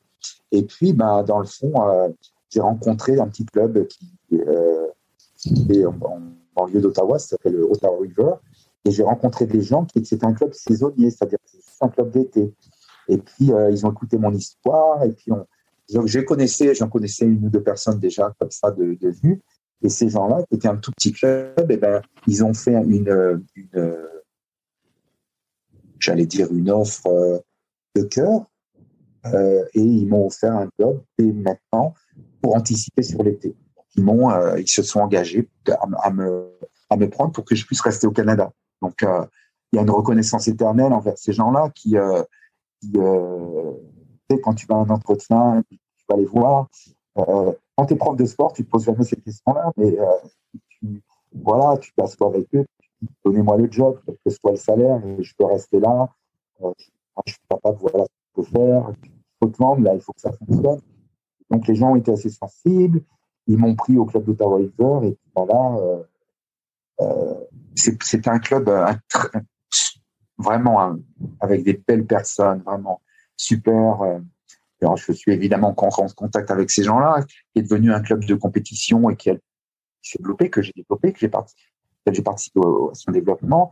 Et puis, à un moment donné, moi, euh, Ottawa, c'est un peu comme deux pays. J'étais donc en Ontario et justement, il y a cette grande rivière, la rivière des Ottawa, Ottawa River, c'est plutôt des gros fleuves d'ailleurs. Et de l'autre côté, il y a Gatineau, qui est la quatrième ville au Québec, et on vivait, on, vivait, on scolarisait nos enfants. Euh, j'ai dû déménager, j'ai dû revoir mon niveau de vie aussi, donc habiter à Gatineau, et on se pailles. Et donc, on habitait de l'autre côté, et euh, il y avait une opportunité dans ce, il y a un club à côté qui s'appelle euh, Chelsea, qui, avait aussi, qui recherchait un entraîneur. Et là, c'est un club, c'était un club à fort avec, euh, et ben, il fallait que je, je choisisse aussi sa famille là. Et donc là, ça a été encore un,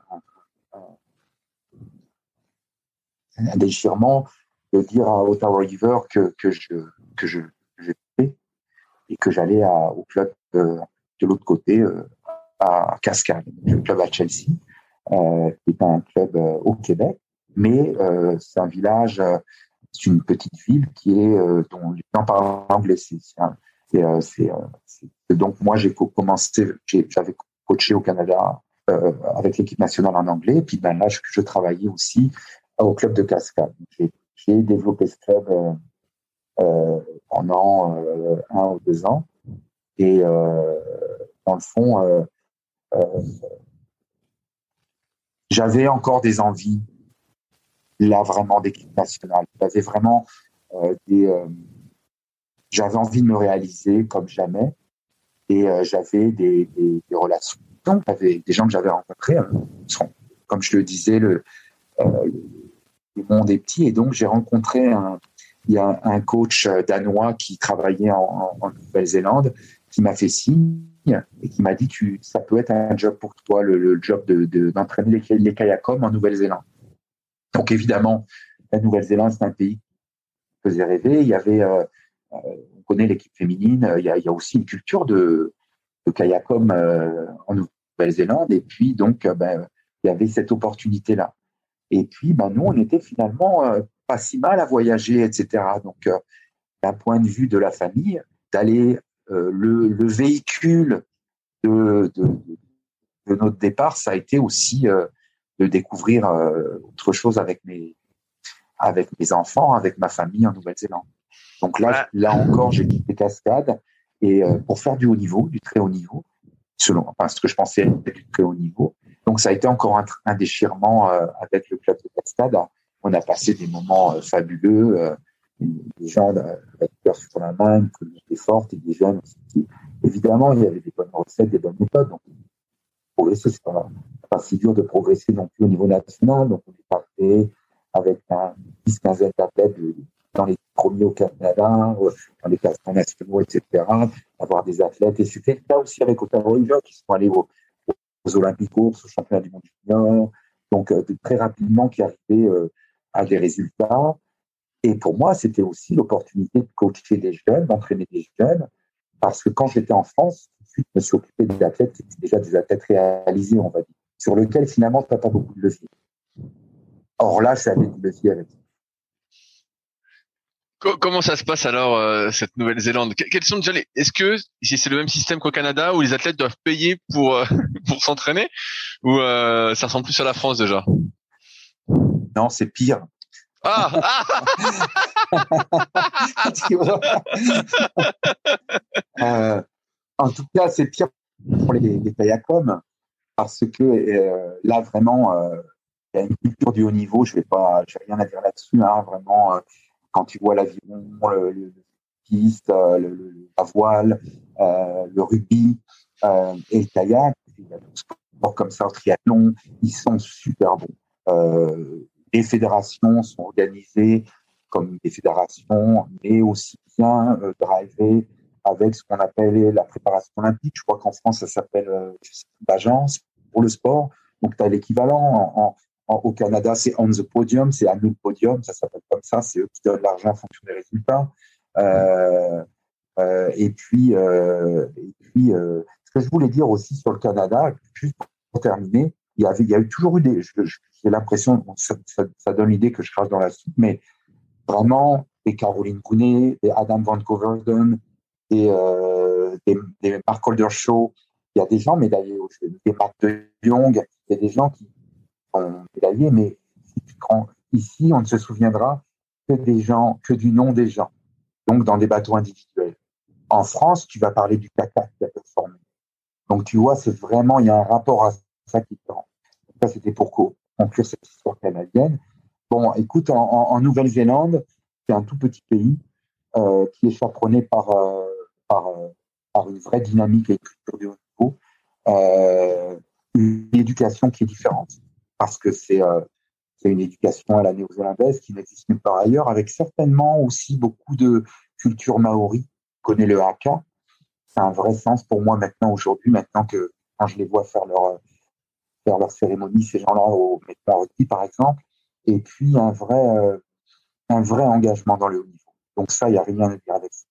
Donc il y avait euh, euh, Sportland, l'institut qui gérait les, fédérations, avait envie de développer les kayakums parce qu'il y avait une histoire de kayakom avec Donald Ferguson, avec euh, euh, Thompson, des, avec aussi euh, euh, des gens plus récemment, je me souviens de son nom en K1, des gens qui ont performé en K1 et en K2 et en K4 comme les Français à un moment donné euh, ce momentum a disparu et il a cédé la place à une dynamique énorme avec les femmes, euh, initié par ce coach danois, mais aussi initié comme un coach individuel euh, par euh, Gordy Walker, qui est le coach de Lisa Carrington. Donc ces gens-là, c'est des gens euh, qu'il faut, qu'il faut fréquenter, évidemment. donc moi, j'ai fait partie de cette dynamique-là avec les kayakom. Et quand je suis arrivé, ben, les kayakom, c'était gens éparpillés dans leur club, qui s'entraînaient euh, euh, de manière très euh, beaucoup, mais de manière pas organisée. Et surtout, qui n'avaient aucune aide. Donc, quand je suis arrivé la première année, j'étais là, mais je ne s'entraînais pas en direct. Et il n'y avait pas d'argent pour moi parce que j'avais pas de résultats pour avoir des, des rencontres régulièrement. Donc, la première année, je n'ai pas grand-chose à faire. Avait quelques athlètes, j'étais d'abord basé à Auckland, donc sur le lieu où s'entraînent les femmes. Évidemment, j'ai assisté à, aux dynamiques qui sont mises en place avec, euh, avec les dames. Et nous, on était comme si on était un autre sport. Hein. On n'avait pas les mêmes soutiens, pas le même support. Et donc, j'ai dû euh, euh, être très euh, innovant, être très inventif. Ben, j'ai développé des relations avec les plus vieux, voulaient pas s'entraîner avec moi. Euh, parce qu'éventuellement, ils étaient euh, sparring partners d'Elisa Carrington. Donc, tu vois, ils avaient des cardines, ils avaient des aides en, en fonction de ça. Et puis, il y avait aussi une autre partie des gens, ceux qui gagnaient les championnats canadiens, euh, pardon, pas canadiens, mais néo-zélandais, c'était des gens qui faisaient du surf life saving. Donc, ils viennent de la mer. Est-ce que tu connais cette euh, discipline Oui, oui, tout, tout, à fait. J'ai interviewé euh, plusieurs personnes sur, sur le sujet, justement, qui expliquaient que en Nouvelle-Zélande et en Australie, beaucoup commençaient justement par euh, le life saving en, en surf ski euh, avec des gros bateaux et qu'après seulement ils se mettaient à la course en ligne. Ouais, c'est ça. Puis bon, bah, c'est des jeux de plage aussi, hein, des jeux, pas des jeux au sens sérieux hein, du terme. Donc c'est des gens et euh, si tu veux, ces gens-là se suffisent dans le, ils vont même jusqu'à Tahiti quand même faire des, des compés en, longue distance par exemple. Euh, puis ben, ces gens-là, ça leur suffit. Ils ont même des sponsors. C'est un lifestyle c'est comme un lifestyle de surfeur. et d'aller faire une compétition, d'être regroupé pour faire du K2, du K4 et de la muscule, et puis d'aller en Europe et d'être pas sûr de gagner, et peut-être qu'on leur impose avec quelle équipe ils vont, faire l'équipage, ça, ça fonctionne pas. Donc euh, là, là c'est un, peu intermédiaire entre ce qu'on connaît en France et au Canada, donc c'est encore une autre vision. Euh. Par contre, c'est des gens qui sont tough, comme on dit, c'est-à-dire que c'est des gens qui, quand ils s'engagent, ils ne le font pas à moitié. Donc il s'agit juste de l'organiser. Donc moi, j'ai développé une, relation euh, euh, avec, euh, les athlètes, les jeunes athlètes, qui étaient autour, autour de 18-20 ans, donc qui ne sortaient pas au niveau international parce que ils avaient, ça coûte très cher de venir en Europe faire des compétitions. Donc, et puis j'étais avec les entraîneurs de club, j'allais au championnat du monde et au championnat du monde des moins de 23 avec mon équipe. Donc moi, j'étais responsable des comme moins de 23, puisque de toute façon, il n'y avait pas plus vieux dans les équipes nationales pour les, pour les gars. Donc, euh, ils payaient leur déplacement. Donc, ils doivent payer entre 5 000 et 10 000 dollars pour venir faire une compétition et un camp d'entraînement. Donc, euh, on se retrouve quelque part. On était souvent en Slovénie, euh, entraîné et à d'autres endroits, par-ci, par-là. Et puis, donc, euh, ça arrive sans expérience. Il n'y a pas a de, a pas de compétition proprement dit en Nouvelle-Zélande. Il y a deux compétitions par an, deux ou trois, et euh, c'est tout ça. Donc là, l'importance de l'entraînement, elle est fondamentale parce que tu développes ça, tu développes tes skills, tu développes tes, ta, qualité de, compétiteur à l'entraînement. Donc il faut mettre en place des situations où en effet ça peut ressembler éventuellement à la, compétition. Et donc quand tu cours deux fois par, euh, par an, les jeunes que j'avais qui n'étaient pas forcément mauvais et qu'on mettait dans les bateaux d'équipage, ben, ils couraient comme des, nuls, là. C'était dégueulasse. Et, ils apprenaient, mais et comme ils performaient pas, parce que tu commences à performer quand tu fais des finales, donc nous, euh, c'était des clubs demi-finales, hein, euh, essayaient de se passer Donc j'avais comme objectif et comme projet pour eux, c'était d'aller les amener à Tokyo, de les amener aux Jeux Olympiques. Donc autant dire que c'était pas gagné. C'était très très dur. Mais euh, j'ai développé des relations avec les entraîneurs de club, et avec, euh, avec les athlètes en eux-mêmes. J'ai ciblé quelques athlètes et puis euh, un jour, il y a un centre d'entraînement qui s'est construit à Cambridge, qui est dans l'île du Nord, au centre de l'île du Nord, et on était sur un, sur un spot d'entraînement où il y avait le vélodrome et où il y avait les stars de, la Nouvelle-Zélande. Il y avait le triathlon qui était regroupé là et puis l'aviron. Donc là, c'était le vélo et puis l'aviron, c'est des religions là-bas. Donc nous, on, a été intégrés dans cette dynamique. On a, on a loué un, camion de déménagement avec les jeunes. On a tout mis, moi y compris, nos affaires dans le camion de déménagement. Et puis on est descendu à Cambridge et on a eu accès à ce centre d'entraînement ultra moderne, neuf, parce que les filles ne voulaient pas aller là. Euh, donc, euh, euh, donc, comme Lisa a décidé aussi, elle, était bien là-bas, elle faisait des résultats. donc, le, développement euh, mis en place par le par euh, High Performance Sport New Zealand n'a pas été suivi par le, gratin des athlètes euh, de haut niveau, qui c'était les dames. Par contre, nous, on y a bénéficié. Donc, je crois que c'est là que ça a été vraiment le début de l'aventure, vraiment avec avec les jeunes de la Là, là, de ce que je comprends, en fait, c'est que comme eux, ils font beaucoup de, de life saving en, en surf ski, en fait, s'ils arrivent à la course en ligne, ils ont pas du tout la technique course en ligne, quoi. Donc là, tu partais, pas, tu partais pratiquement pas de zéro parce qu'ils avaient quand même développé de sacrées habiletés euh, avec euh, l'océan, mais euh, ça partait de loin en fait. Ben, écoute, c'est ça. C'est là encore, il y avait un, les mêmes problèmes identifiés. Si tu veux, qu'il faut servir sérieusement, donc il faut gérer aussi son intensité. Or, ces gars-là, c'est des monstres. Alors, la différence avec le Canada, on est aux antipodes, hémisphère sud, c'est deux saisons en une. C'est-à-dire que ces gens-là, déjà, ils vivent dehors. Donc, euh, au niveau, euh, je sais pas moi, de la synthèse, de la récup, de, ils sont au soleil tout le temps. Là, le monde est blanc comme des culs ici au Canada, mais là, quand ils ont des racines euh, maoris, Lisa Carrington, bon, bah écoute, euh, elle est half maori, elle est semi-maori, donc elle a des fibres rapides. Euh, J'en avais un qui a performé par la suite. C'est pareil, si tu veux, lui, il regarde la barre de muscule, déjà, il prend, il, gonfle, là, tu vois. Donc, il n'y a pas. Par contre, les, choses techniques à mettre en œuvre, la rigueur à l'entraînement. C'est aussi des jeunes qui sont hyper impliqués et qui sont tout fous. Donc, il faut le cadrer. Donc, moi, j'étais, par contre, là, j'avais plus de méthode. J'avais appris beaucoup du Canada. Et, puis, et aussi, ils avaient eu beaucoup de mal à trouver un entraîneur. Euh, ils avaient essayé, il y avait même un Hongrois qui était venu, évidemment, ça n'avait pas fonctionné. Il faut s'adapter, il faut se fondre dans l'environnement, il faut travailler avec les entraîneurs de, de, club, il faut, il faut, il y a toute une attitude qu'il faut, développer, que j'ai réussi parce, par mon expérience. Et donc, ça m'a permis d'être plus efficace avec ces jeunes-là.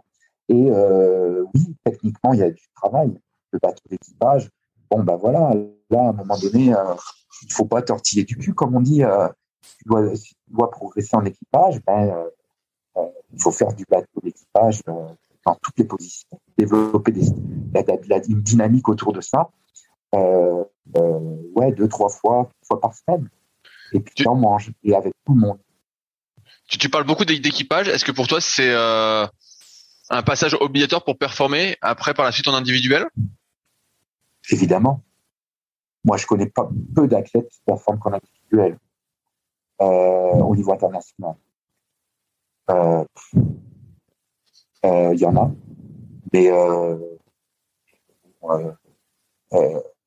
il y en a comme il y en a, mais eux, tous ces gens, j'ai eu, oui, Sébastien, jour, je l'ai connu à, Angers, Max, Beaumont, des gars formidables, Philippe Collin, c'est des gens qui ont et une dynamique de groupe. Donc, on n'est pas à la différence de ce qu'ils pensent au Canada. Je ne dis pas qu'ils ne le pensent pas, mais ce qui est vraiment important et ce que j'observe en France, c'est qu'on est un sport euh, dynamique, euh, un sport individuel, mais c'est une dynamique collective. On est un sport d'équipe. K4, c'est considéré comme étant un sport d'équipe quand, c'est cinq. Mais l'entraîneur là-dedans, euh, il y a un leader, y a différents rôles, et puis tu t'entraînes par de 8 10 et, l'émulation, elle est fondamentale. On n'a qu'à voir ce qui s'est passé dans les années 80, 84, 88 avec les kayakums ou les canoës. Juste euh, période euh, que j'ai connue un petit peu. Bah, là, c'était des grosses dynamiques de groupe euh, entre. Euh, euh, donc, c'est important, oui. et puis, sport technique. Pourquoi? Parce que quand tu as un bateau qui va plus vite, au niveau de la prise d'appui, de, des, informations euh, ça se passe en équipage. C'est un accélérateur, plus que le bateau individuel. C'est certain. L'adaptabilité, c'est ce qui est demandé. Il n'y a pas, euh, les bassins à les bassins, euh, euh, on a bien vu qu'il y avait des athlètes qui n'ont pas performé le jeu parce qu'ils parce qu'ils n'étaient pas à l'aise dans, le, dans les conditions. Donc, il faut jouer dans toutes les conditions. Il faut jouer dans les bateaux d'équipage à tous les postes. Et après, si tu as une valeur en, individuel, tout court en individuel, euh, et puis ça peut te suffire, mais euh, je connais beaucoup d'athlètes qui viennent des, bateaux d'équipe et qui ensuite se sont réalisés en bateau individuel. Il y a toujours des exceptions, mais je crois que ça serait bien de faire des stats euh, à ce moment-là, mais je crois qu'il y en a beaucoup qui viennent de, des bateaux d'équipe qui, qui, développent des, des, des, skills à partir de là. Tu, tu, disais aussi que tu avais eu euh, besoin de les freiner un peu parce qu'ils étaient habitués euh, donc au sky saving et que c'était des, des, machines un peu. C'est-à-dire que là, tu les freinais par rapport justement à toutes les séances, justement à faire des séances peut-être plus techniques, de l'aérobie euh, basse intensité et pas se tirer dessus à chaque fois? Bah là, c'est en effet c'est les, les, les, principes modernes de l'entraînement aussi. Euh, J'ai eu la chance après de travailler grâce au vélo, grâce à, euh, l'aviron d'avoir accès à des physios, à des préparateurs physiques qui des gens qui sont les meilleurs au monde. Donc ces gens-là, quand, ils disent quelque chose, euh, ils l'ont pas juste lu dans les livres non plus, ils ont l'expérience. Et, euh, donc, bah, euh, en effet, ça fait que renforcer un certain nombre de, conceptions, de concepts que je, que je, pouvais avoir par ailleurs. Mais si tu veux, quand tu as des gars qui montent sur l'eau et pour faire 10 km, on dit EB1 euh, en France, on dit G1 au Canada, on dit L2 au, en, Nouvelle-Zélande, euh, ben, euh, euh, euh, à cadence en kayak, mais euh, à 80 pendant 10 km et qui vont relativement vite, mais qui développent aucune, accélération du bateau. Il faut, absolument changer ça. Et ça, ça prend du temps parce que ils ont du mal à comprendre qu'il faut ralentir, pour aller plus vite. C'est très dur quand tu as affaire à des jeunes de 18-20 ans, puis quand les coachs, ils n'ont connu que ça et qui vont, là. Je vais te raconter une, petite anecdote. Euh, j'ai rencontré le, le, un des coachs, euh, le, un, pas coach, entraîneur qui était champion olympique à Athènes en K1000, ou deuxième d'ailleurs. Il a été champion du monde également. Son nom va revenir. bon, c'est un kayakiste que tout le monde connaît. Et moi, plusieurs fois, il est venu me voir, il m'a dit, mais c'est quoi tes séances de merde? Qu'est-ce que, tu mets en place là? Et les gars, ils pagaient tranquilles, ils, sont, ils essayent de bouger leur bateau à chaque coup. Il y a un temps aérien, on travaille sur différentes phases, sur des aérobies de base, puis des kilomètres comme ça. Il me dit, ça sert à rien ce que tu fais, tu leur fais perdre. Un gars qui médaillé. Alors là, là, c'est difficile parce que, parce que ces gens-là se privent pas pour le, pour le dire devant les athlètes. Euh, il faut savoir vendre ces choses aussi. Hein. Et, euh, et euh, on a eu des discussions évidemment longues. Puis il me dit, mais, il y a une chose, tu te trompes. Ces gens-là, il y a un certain nombre de gens qui pensent ça. je ne dis pas que c'est toute la Nouvelle-Zélande, hein, c'est juste cette, personne-là. Et tous les McDonald's, Ferguson, euh, euh, euh, tous ces gens-là, ils pensent la même chose. Et ces gens-là te disent, le kayak, c'est le canot et kayak, le kayak, c'est pas un sport. Donc, à partir du moment où c'est pas un sport technique, il faut juste mettre le coup de pagaie en plus pour battre les autres. Donc, à partir de là, c'est le plus que tu en fais, le mieux que ça marche. Et il faut juste en faire plus que les autres. Donc, euh, euh, à, partir de là, quand, tu sais ça, tu as compris c'est quoi le levier. Tu as compris que tu n'en tireras rien. Et donc, il faut travailler soit sur leur attitude pense, savoir ce qu'ils pensent, ce qu'ils veulent. Et si c'est ça, bah, là, bah, et si tu arrives, s'ils sont suffisamment jeunes, s'ils sont suffisamment influençables, si tu as de la chance, si tu avec les coachs pour les faire changer d'avis ou les, ou les tirer vers d'autres endroits.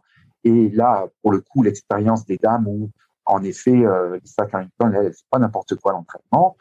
Ben là, moi, ça m'a servi Ça m'a aidé hein, directement. Et on a pu mettre en place des process pour les faire euh, ralentir.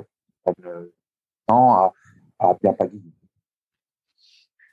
Est-ce que, comme il fait tout le temps beau euh, en Nouvelle-Zélande, est-ce qu'ils font aussi de l'aérobie un peu en dehors euh, du bateau? L'aérobie se fait beaucoup en mm. bateau? Non, ils ne courent pas. Euh, ils ne vont pas courir. ils vont faire de l'aérobie en surf à la mer. Puis ils font un peu de vélo. Donc les miens, moi, je les ai mis au vélo, un petit peu la course. Il n'y a pas de canoë, hein, il n'y a que des kayaks là-bas. Et ils font du bateau toute l'année.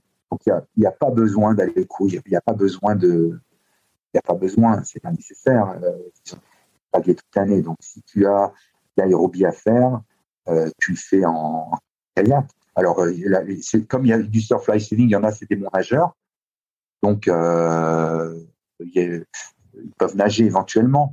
Mais non, tu les mets sur. donc, c'est là que tu accélères quand même pas mal leur développement, leur développement technique parce que tu peux paguer toute l'année. Puis, de toute façon, comme ils courent pas, il n'y a pas d'interférence. Donc, il fallait les mettre dans le gym, en salle de sport, en salle de muscule. Ça aussi, c'est quelque chose qu'il fallait aller chercher parce qu'il y a des notions de gainage, des notions de, euh, prise de force au sens large qui, n'étaient pas, n'étaient pas là, mais ils étaient déjà bien, euh, bien bâtis pour, aller les chercher. Ok, mais ça, ça c'est intéressant parce que il y a plusieurs courants de pensée là-dessus. Justement, comme quoi il faudrait faire euh, de l'aérobie en dehors du bateau parce que le kayak serait pas assez impliquerait pas des masses musculaires assez grosses pour développer l'aérobie de manière globale Et a priori, euh, c'est pas ton avis. non, c'est pas ça. C'est que je t'ai dit, ça sert à rien parce que dans le contexte, euh, ça sert à rien. Euh, évidemment, ici au Canada, on fait du font évidemment, évidemment, aller chercher des masses musculaires. Si tu veux, moi, quand je vois quand tu fais de l'aérobie, tu fais de l'adaptation soit centrale soit de l'adaptation périphérique. Quand tu cours jusqu'à prendre tu développes juste une adaptation centrale au niveau cardio-pulmonaire. Euh, il, y a des, y a des études, et notamment au Canada récentes, qui disent que euh, quand tu fais du kayak, pour développer ton VO2 max, c'est vraiment le pourcentage de, d'adaptation centrale, il n'est pas si important. Le développement d'adaptation périphérique au niveau euh, de l'échange gazeux, au niveau musculaire, local, sur les muscles sur lesquels, avec lesquels tu au niveau de, euh, au niveau de, de la de, de chondrie, etc., etc., sans chimique, ça fait autant au niveau périphérique qu'au niveau central. Donc, quand tu fais du kayak, c'est peut-être mieux que d'aller courir. Tu, tu as lu, donc j'imagine que tu as lu la, thèse de Myriam Paquette, en fait. Ouais, je parle de Myriam Paquette que je connais bien. Et puis, il y a, y a, des gens qui sont venus ici, euh, comme François Biot ou François Biozen, qui sont des gens éminents euh, en France, qui maintenant travaillent au Canada et qui, euh, qui euh, avec l'entraînement en hypoxie, je sais que vous le faites aussi, en fait aussi en France beaucoup, avec Philippe Collat notamment, qui entraîne les kayak, mais c'est vrai qu'il y a des choses comme ça qui laissent à penser que euh, évidemment, des fois, il faut se un l'épaule, il faut passer à autre chose. Il y a ce côté-là. Et puis, l'adaptation centrale, c'est pas mauvais. Mais, euh, euh, et euh, moi, je pense que ne pas pagayer pendant pendant deux semaines ou trois semaines ou un mois, je crois crois pas que ce soit bénéfique. Il y a, un principe de continuité qu'il faut appliquer pour, ces, pour des raisons physiologiques, selon moi. Et ça, c'est mon interprétation d'entraîneur. Euh, cette battu en brèche par d'autres études aussi, je pense. Euh, mais est-ce que il y a autre chose que si je te demandais un troisième ou un quatrième point que tu as apporté justement euh, à, ces jeunes en, Nouvelle-Zélande Là, on parlait surtout de l'EB1, donc les mettre un peu la muscu, euh, la spécificité. Est-ce qu'il y a un autre ah. point sur lequel tu as vraiment insisté? Ouais, ouais, vraiment. Et ça, je l'ai appris de, la Nouvelle-Zélande. Je suis pas venu avec mes bagages c'est euh, euh, ils appellent ça, et ça c'est pas c'est pas écrit dans les livres. Ici au Canada, on a le, le, développement de l'athlète à long terme qui est exceptionnel, qui est un outil formidable, qui écrit les étapes, etc. Et, je trouve ça intéressant, ça m'inspire beaucoup. Puis ça existe partout, ça existe aussi en France et, ça existe aussi en Nouvelle-Zélande. Mais en Nouvelle-Zélande, il y a quelques entraîneurs, notamment l'entraîneur de l'ISA, qui dit la, principale, la principale chose qu'il fallait que les athlètes apprennent, c'est apprendre à s'entraîner. Et apprendre à s'entraîner, ça prend deux Ça prend à s'entraîner dans la bonne intensité, avec la bonne balance. Ça veut dire un indicatif de performance, d'avancement par coup. Euh, dans, la, le bon mindset, euh, avec la bonne tête qui va avec, euh, et puis avec une bonne vitesse. Ça veut pas dire, ça veut dire que tout est normé. C'est-à-dire que quand tu fais une, une, une V1, on, nous, on, gère et la vitesse du bateau, et la cadence, et la fréquence cardiaque. Ces trois paramètres font qu'une séance est réussie ou pas. Et tu joues avec ces trois paramètres en fonction de la fatigue de la tête, en fonction de, des, conditions. Mais c'est n'est pas une science exacte, ça fonctionne très bien. Ensuite, il y a le suivi d'entraînement. Euh, on utilise des, plateformes de, de, d'entraînement et on le systématise de manière, euh, c'est le cahier d'entraînement, hein, très, euh, très forte. Donc ça, que d'avoir le pouvoir pour le mettre en place et de le rendre obligatoire, c'est fondamental. Et puis, ça te permet de produire, d'évaluer ton entraînement, et ça te permet d'évaluer l'entraînement de chaque athlète et d'individualiser. Donc, sans ça, tu es dans de l'interprétation, dans de la qui n'est pas mauvaise, mais, euh, il faut savoir euh, euh, aussi produire des outils pour, donner du feedback aux athlètes. Donc chaque séance était calibrée avec des GPS. par ailleurs, on a beaucoup, quand on avait des séances clés à réaliser, je peux te parler de Lisa par exemple, si elle va faire une puissance aérobie, elle va être capable de faire, mettons, les séances clés c'est cette notion de qui est, est de séance clé à réaliser. Il va faire 10 fois 500 ou 10 fois 1000 si c'est un coureur de 1000, peu importe, euh, ou des 2000 ou des choses comme ça. Là, euh, elle est capable de faire 10 fois 500 euh, hyper. Hyper. Ça va déjà très très vite. Ça la sélectionne déjà pour la finale. Donc quand tu es capable de faire ça, tu n'as pas à te soucier de comment ça va se passer. Et ça, ça s'apprend. Et ça n'arrive pas tout de suite. Et ça veut dire qu'il y a des jours, c'est la guerre. Il y a des jours, euh, il faut que ça roule. Et, parce qu'on ne fait pas de compétition, moi j'ai appris énormément de ça. Là où tu dois être au rendez-vous, performance under pressure, pression maximum. Il faut que ça roule. Euh, là, ça développe aussi ben, les routines d'échauffement et tout ça. Tu n'as pas besoin d'en parler. Ils y vont, les gars. Hein. Euh, donc ça, tu le crées et tu leur mets de la grosse pression là-dessus. Donc c'est pas très amical. mais ça produit, et il y a beaucoup de respect malgré tout, ça, et ça produit vraiment des choses intéressantes. Ok, je, vois ce que tu veux dire. je vois bien ce que tu veux dire. Euh, pourquoi ton aventure, elle se finit en Nouvelle-Zélande? Pourquoi elle se finit déjà avant l'Olympiade? Bah c'est toujours euh, toujours une histoire. Euh, D'une part, euh, j'étais pas sûr de pouvoir rester en, Nouvelle-Zélande pour des raisons d'opération, donc il fallait que j'ai toujours un, un, un, plan en arrière. et puis et puis aussi, il fallait que je sois capable de d'aller au bout et d'être en contrôle de mon projet. Donc il se trouve que quand mes petits kayakums ont commencé, en tout cas d'entre eux ont commencé à performer euh, la dernière année. Euh, il y a eu des changements politiques dans la fédération et euh, bah, comment dire, pour tout dire, je suis allé en, cours. Donc, j'ai dû défendre mon intégrité en tant que personne. Donc, je ne vais pas trop en parler. J'ai un devoir de, réserve et je peux le respecter. Donc, je ne vais pas rentrer trop là-dessus. Mais il se trouve que on a proposé de renouveler mon contrat, euh, mais avec d'autres missions, des missions d'entraîneur assistant. Et ça, moi, c'est hors de question. Donc, euh, j'avais été embauché comme étant. Euh, il y a une forme d'intégrité qui avait à un moment donné, et que c'est pour le coup que j'avais, et, moi, je voulais pas déroger à, ce que je mettais en place. Donc, euh, j'avais, j'ai prévu de, de j'avais prévu finalement de partir et la fédération. J'ai donc refusé la, proposition de la fédération. Et j'ai quand même fait la, dernière année. Donc, c'était, ça se fait euh, à long terme, ces choses-là, parce qu'il y a j'ai fait la dernière année avec, euh, avec les athlètes. Euh, et puis, j'aurais, oui, j'ai eu la proposition d'aller jusqu'au jeu, etc. J'aurais pu, mais je l'aurais pas fait dans les conditions qui étaient celles qui m'étaient. Donc, j'ai gardé le secret. il y avait des, échanges avec la fédération.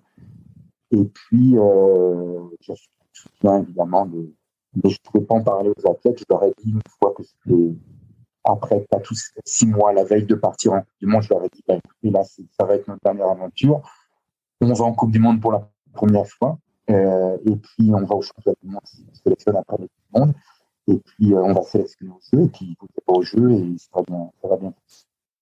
Donc, euh, j'ai aussi beaucoup appris, si tu veux, de la résilience et de la capacité des jeunes à s'engager dans un projet totalement et à se avec moi. Et c'est pour ça qu'ils ont performé. J'étais très bon certainement avec eux. Il y a une attitude là qui est, incroyable de leur part. Et euh, avec une dernière année, c'était donc euh, une sélection à Zeged où on a eu ces deux jeunes euh, qui, ce que j'ai fait aussi cette année-là, comme j'étais en freelance, de toute façon, j'avais pas d'aide de ma fédération, j'étais souvent seul à faire mes choses. Euh, on est venu en France beaucoup. Et j'ai gardé bonne relation. J'étais très bien accueilli par le staff. Et les athlètes se sont, se sont euh, organisés pour que, je vais citer les athlètes de l'équipe nationale en kayak hein, et d'autres au pôle de verre. Ils nous ont laissé des bateaux. On est venu à Verre, on s'est entraîné. On a fait les Open de France. Euh, j'étais donc avec euh, six athlètes, un K4 et un K2. Et puis, euh, on a fait à Temple-sur-Lot. on a fait les championnats de France. J'avais demandé une dérogation pour que l'équipe de la Nouvelle-Zélande puisse courir les championnats de France. Donc, c'est la première fois qu'il y avait une, inscription ouverte pour les championnats de France. Donc, on a couru là-bas. Ça m'a permis de revoir plein de, plein de gens que j'avais pas vus depuis quelques années. Et puis, de voir la bonne santé, toute relative quand même, mais très bonne de, de, de, la France euh, avec une qualité de coach incroyable. Et puis, euh, ça a permis aussi à mes jeunes de s'entraîner avec des, avec des avions, des gens comme, euh, comme Cyril et puis, Étienne et tous les autres. Et donc, j'ai eu un cadeau qui, qui est arrivé en Coupe du Monde pour sa première Coupe du Monde et puis qui va à Poznan en finale directe, qui rentre en finale. Donc, c'était quelque chose d'inespéré. subitement, je suis devenu fréquentable. Alors, c'est là qu'on m'a dit, est-ce que tu veux continuer? Donc, moi, j'avais pris mes, décisions, y compris familiales, que je ne resterais pas. Donc, euh, c'était plutôt un non. Et puis, euh, mes gars sont allés à, le K2000. Il y a un athlète, Curtis, qui a couru au, moins de 23 aussi en K1 et qui fait une médaille. Il fait troisième, euh, alors qu'il avait coulé le K4. Euh, pour la petite histoire, c'est c'est là que tu vois que c'est des gens qui sont incroyablement bons parce que euh, j'ai un gars qui a eu une intoxication alimentaire. Curtis ne devait courir que le K1 parce que lui, il était en France et il préparait le K2. Et puis mes quatre autres gars, c'était les plus jeunes, ils faisaient juste le K4. Sauf que arrivé, euh, arrivé, euh, on était en Roumanie, euh, ben, là, il y avait un gars qui prend une intoxication alimentaire et donc mon K4 ne pouvait pas courir. Et il y avait une incompatibilité d'horaire entre le K4 et le K1. Ça se courait à 20 minutes. Donc, si tu veux, ça voulait dire que j'avais trois gars qui étaient si loin, etc., qui finalement ne pouvaient pas courir. Et donc, il y a un des soirs, je suis allé voir Curtis. Ben, il me dit, bah, je sais pourquoi tu viens le voir. Tu veux que je monte dans le K4 Il me dit, il n'y a aucun problème, je ne laisse pas tomber mes potes. Je monte dans le K4, puis je vais quand même courir le K1, et puis, euh, puis ça va bien aller. Donc, euh, ça, c'est des choses. Hein. Donc, euh, ce qu'il faisait, c'est que lui, il courait son K1, série demi-finale, finale, et puis il sautait dans le K4 pour aller sélectionner ses gars. Le K4 n'a pas bien roulé, et lui, c'est troisième en 15-500. Je pense qu'il aurait pu gagner, et, euh, ou, en tout cas, il a fait troisième et euh, il était très euh, très heureux de faire troisième, et puis ça a débouché aussi sur des très belles euh, très belle expérience au, au, championnat du monde euh, à Zeged, qui a fait qu'ils se sont sélectionnés par le quota le quota euh, de, de, du, du, de l'hémisphère sud euh, euh, aux Jeux Olympiques. Donc, je les ai quittés sur ces bonnes performances. Et comment ça se passe après? Parce que je vois que toi, tu repars directement au Canada par la suite. C'était ça ton idée? De repartir direct? Ouais, ben j'ai, évidemment, je voulais voir si éventuellement je pouvais travailler en France ou, euh, ou à d'autres endroits. Je commence? À connaître un peu, il y a des opportunités, il y en a, il y a, et des opportunités, ça ne veut pas dire que ça va se réaliser, mais j'avais besoin de me poser aussi au niveau de, niveau de la famille, euh, euh, au niveau, euh, et puis ben, c'est le, quand même kayak, c'est ce que je sais, c'est vraiment ça que je sais mieux faire. Et puis, bah, écoute, moi, je me suis fait révoquer de la fonction publique parce qu'après dix ans de mise à dispo, 10 ans de disponibilité, ben, soit tu rentres, soit tu décides de, de plus être fonctionnaire. C'est déjà une chance énorme que d'avoir eu cette opportunité-là de, le repousser chaque année pendant dix ans. Euh, c'est unique dans le monde d'ailleurs. Et donc, bah, ce qui s'est fait, c'est que bah, moi, j'ai euh, euh, euh, le terrain un petit peu en France, et puis bah, je me sentais pas revenir dans un environnement que j'avais déjà connu. Euh, et puis j'avais toujours ces belles ces, contacts ici avec le lac Beauport que finalement j'avais gardé. Et le coach qui m'avait remplacé ben, partait. Il m'a contacté, on s'est parlé. Et il m'a dit, ben, écoute, est-ce que tu, es intéressé? Donc euh, voilà, je suis revenu pour entraîner dans un club euh, au lac Beauport, pour développer. Je crois sincèrement que euh, d'être coach avec un jeune, qu'est-ce qui est le plus important? Est-ce que c'est la première fois où tu es le cul dans ton bateau, puis tu as, un coach qui te motive? Ou est-ce que c'est quand tu es au bout du bout euh, aux Jeux Olympiques et que tu as fait la préparation finale et que ça se passe bien? Mais je crois que les deux valent vraiment le coup. Et c'est vraiment un continuum. Donc je le prends comme ça aujourd'hui. je suis très heureux de, faire ce que je fais. Et encore, des, mon ambition, c'est le haut niveau. Je crois que j'y reviendrai un jour. Euh, on vieillit quand même là, mais, mais j'ai des, développe aussi beaucoup d'athlètes qui vont, euh, je l'espère, euh, que des vous verrez sur le bord de bassin au niveau international. C'est mon ambition aussi pour eux. S'ils le souhaitent, je vais les aider à exprimer leur potentiel. J'ai l'impression que tu seras toujours entraîneur de kayak. De, tu vois, je, je, suis un peu ton parcours là, on arrive un peu au bout. Tu as, eu la, la, la bougeotte, la bougeotte, mais au final, tu es toujours entraîneur de kayak et tu as toujours cette, euh, à un moment, on a pu penser durant ton parcours que tu étais un peu euh, démotivé euh, d'entraîner, et finalement là, la passion est revenue depuis plus de depuis plus de dix ans à entraîner. Euh, là, tu parles peut-être d'entraîner, euh, revenir un peu au niveau par la suite. Là, au Canada, j'ai bien compris comment ça fonctionnait. Il euh, faut des gros moyens. Qu'est-ce qu'on peut te, te, souhaiter pour la suite? Oh, Écoute, j'ai déjà euh, déjà quasiment fait le tour de pas mal de, choses. J'ai eu comme plusieurs vies, j'ai découvert des, aventures humaines formidables. Ça m'a permis de me réaliser en tant que personne aussi. certainement, vous, vous doit le soutenir. Et, euh, euh, j'aimerais continuer. Euh, et aussi, si paraître, j'ai vraiment un sentiment de, de, plénitude. Euh, évidemment, c'est pas aussi simple que je le dis là. Euh, euh, moi, j'ai beaucoup de pression pour euh, réaliser les choses le mieux possible. Donc, c'est aussi une source de stress. Euh, euh, dépend d'un coach qui n'est pas stressé.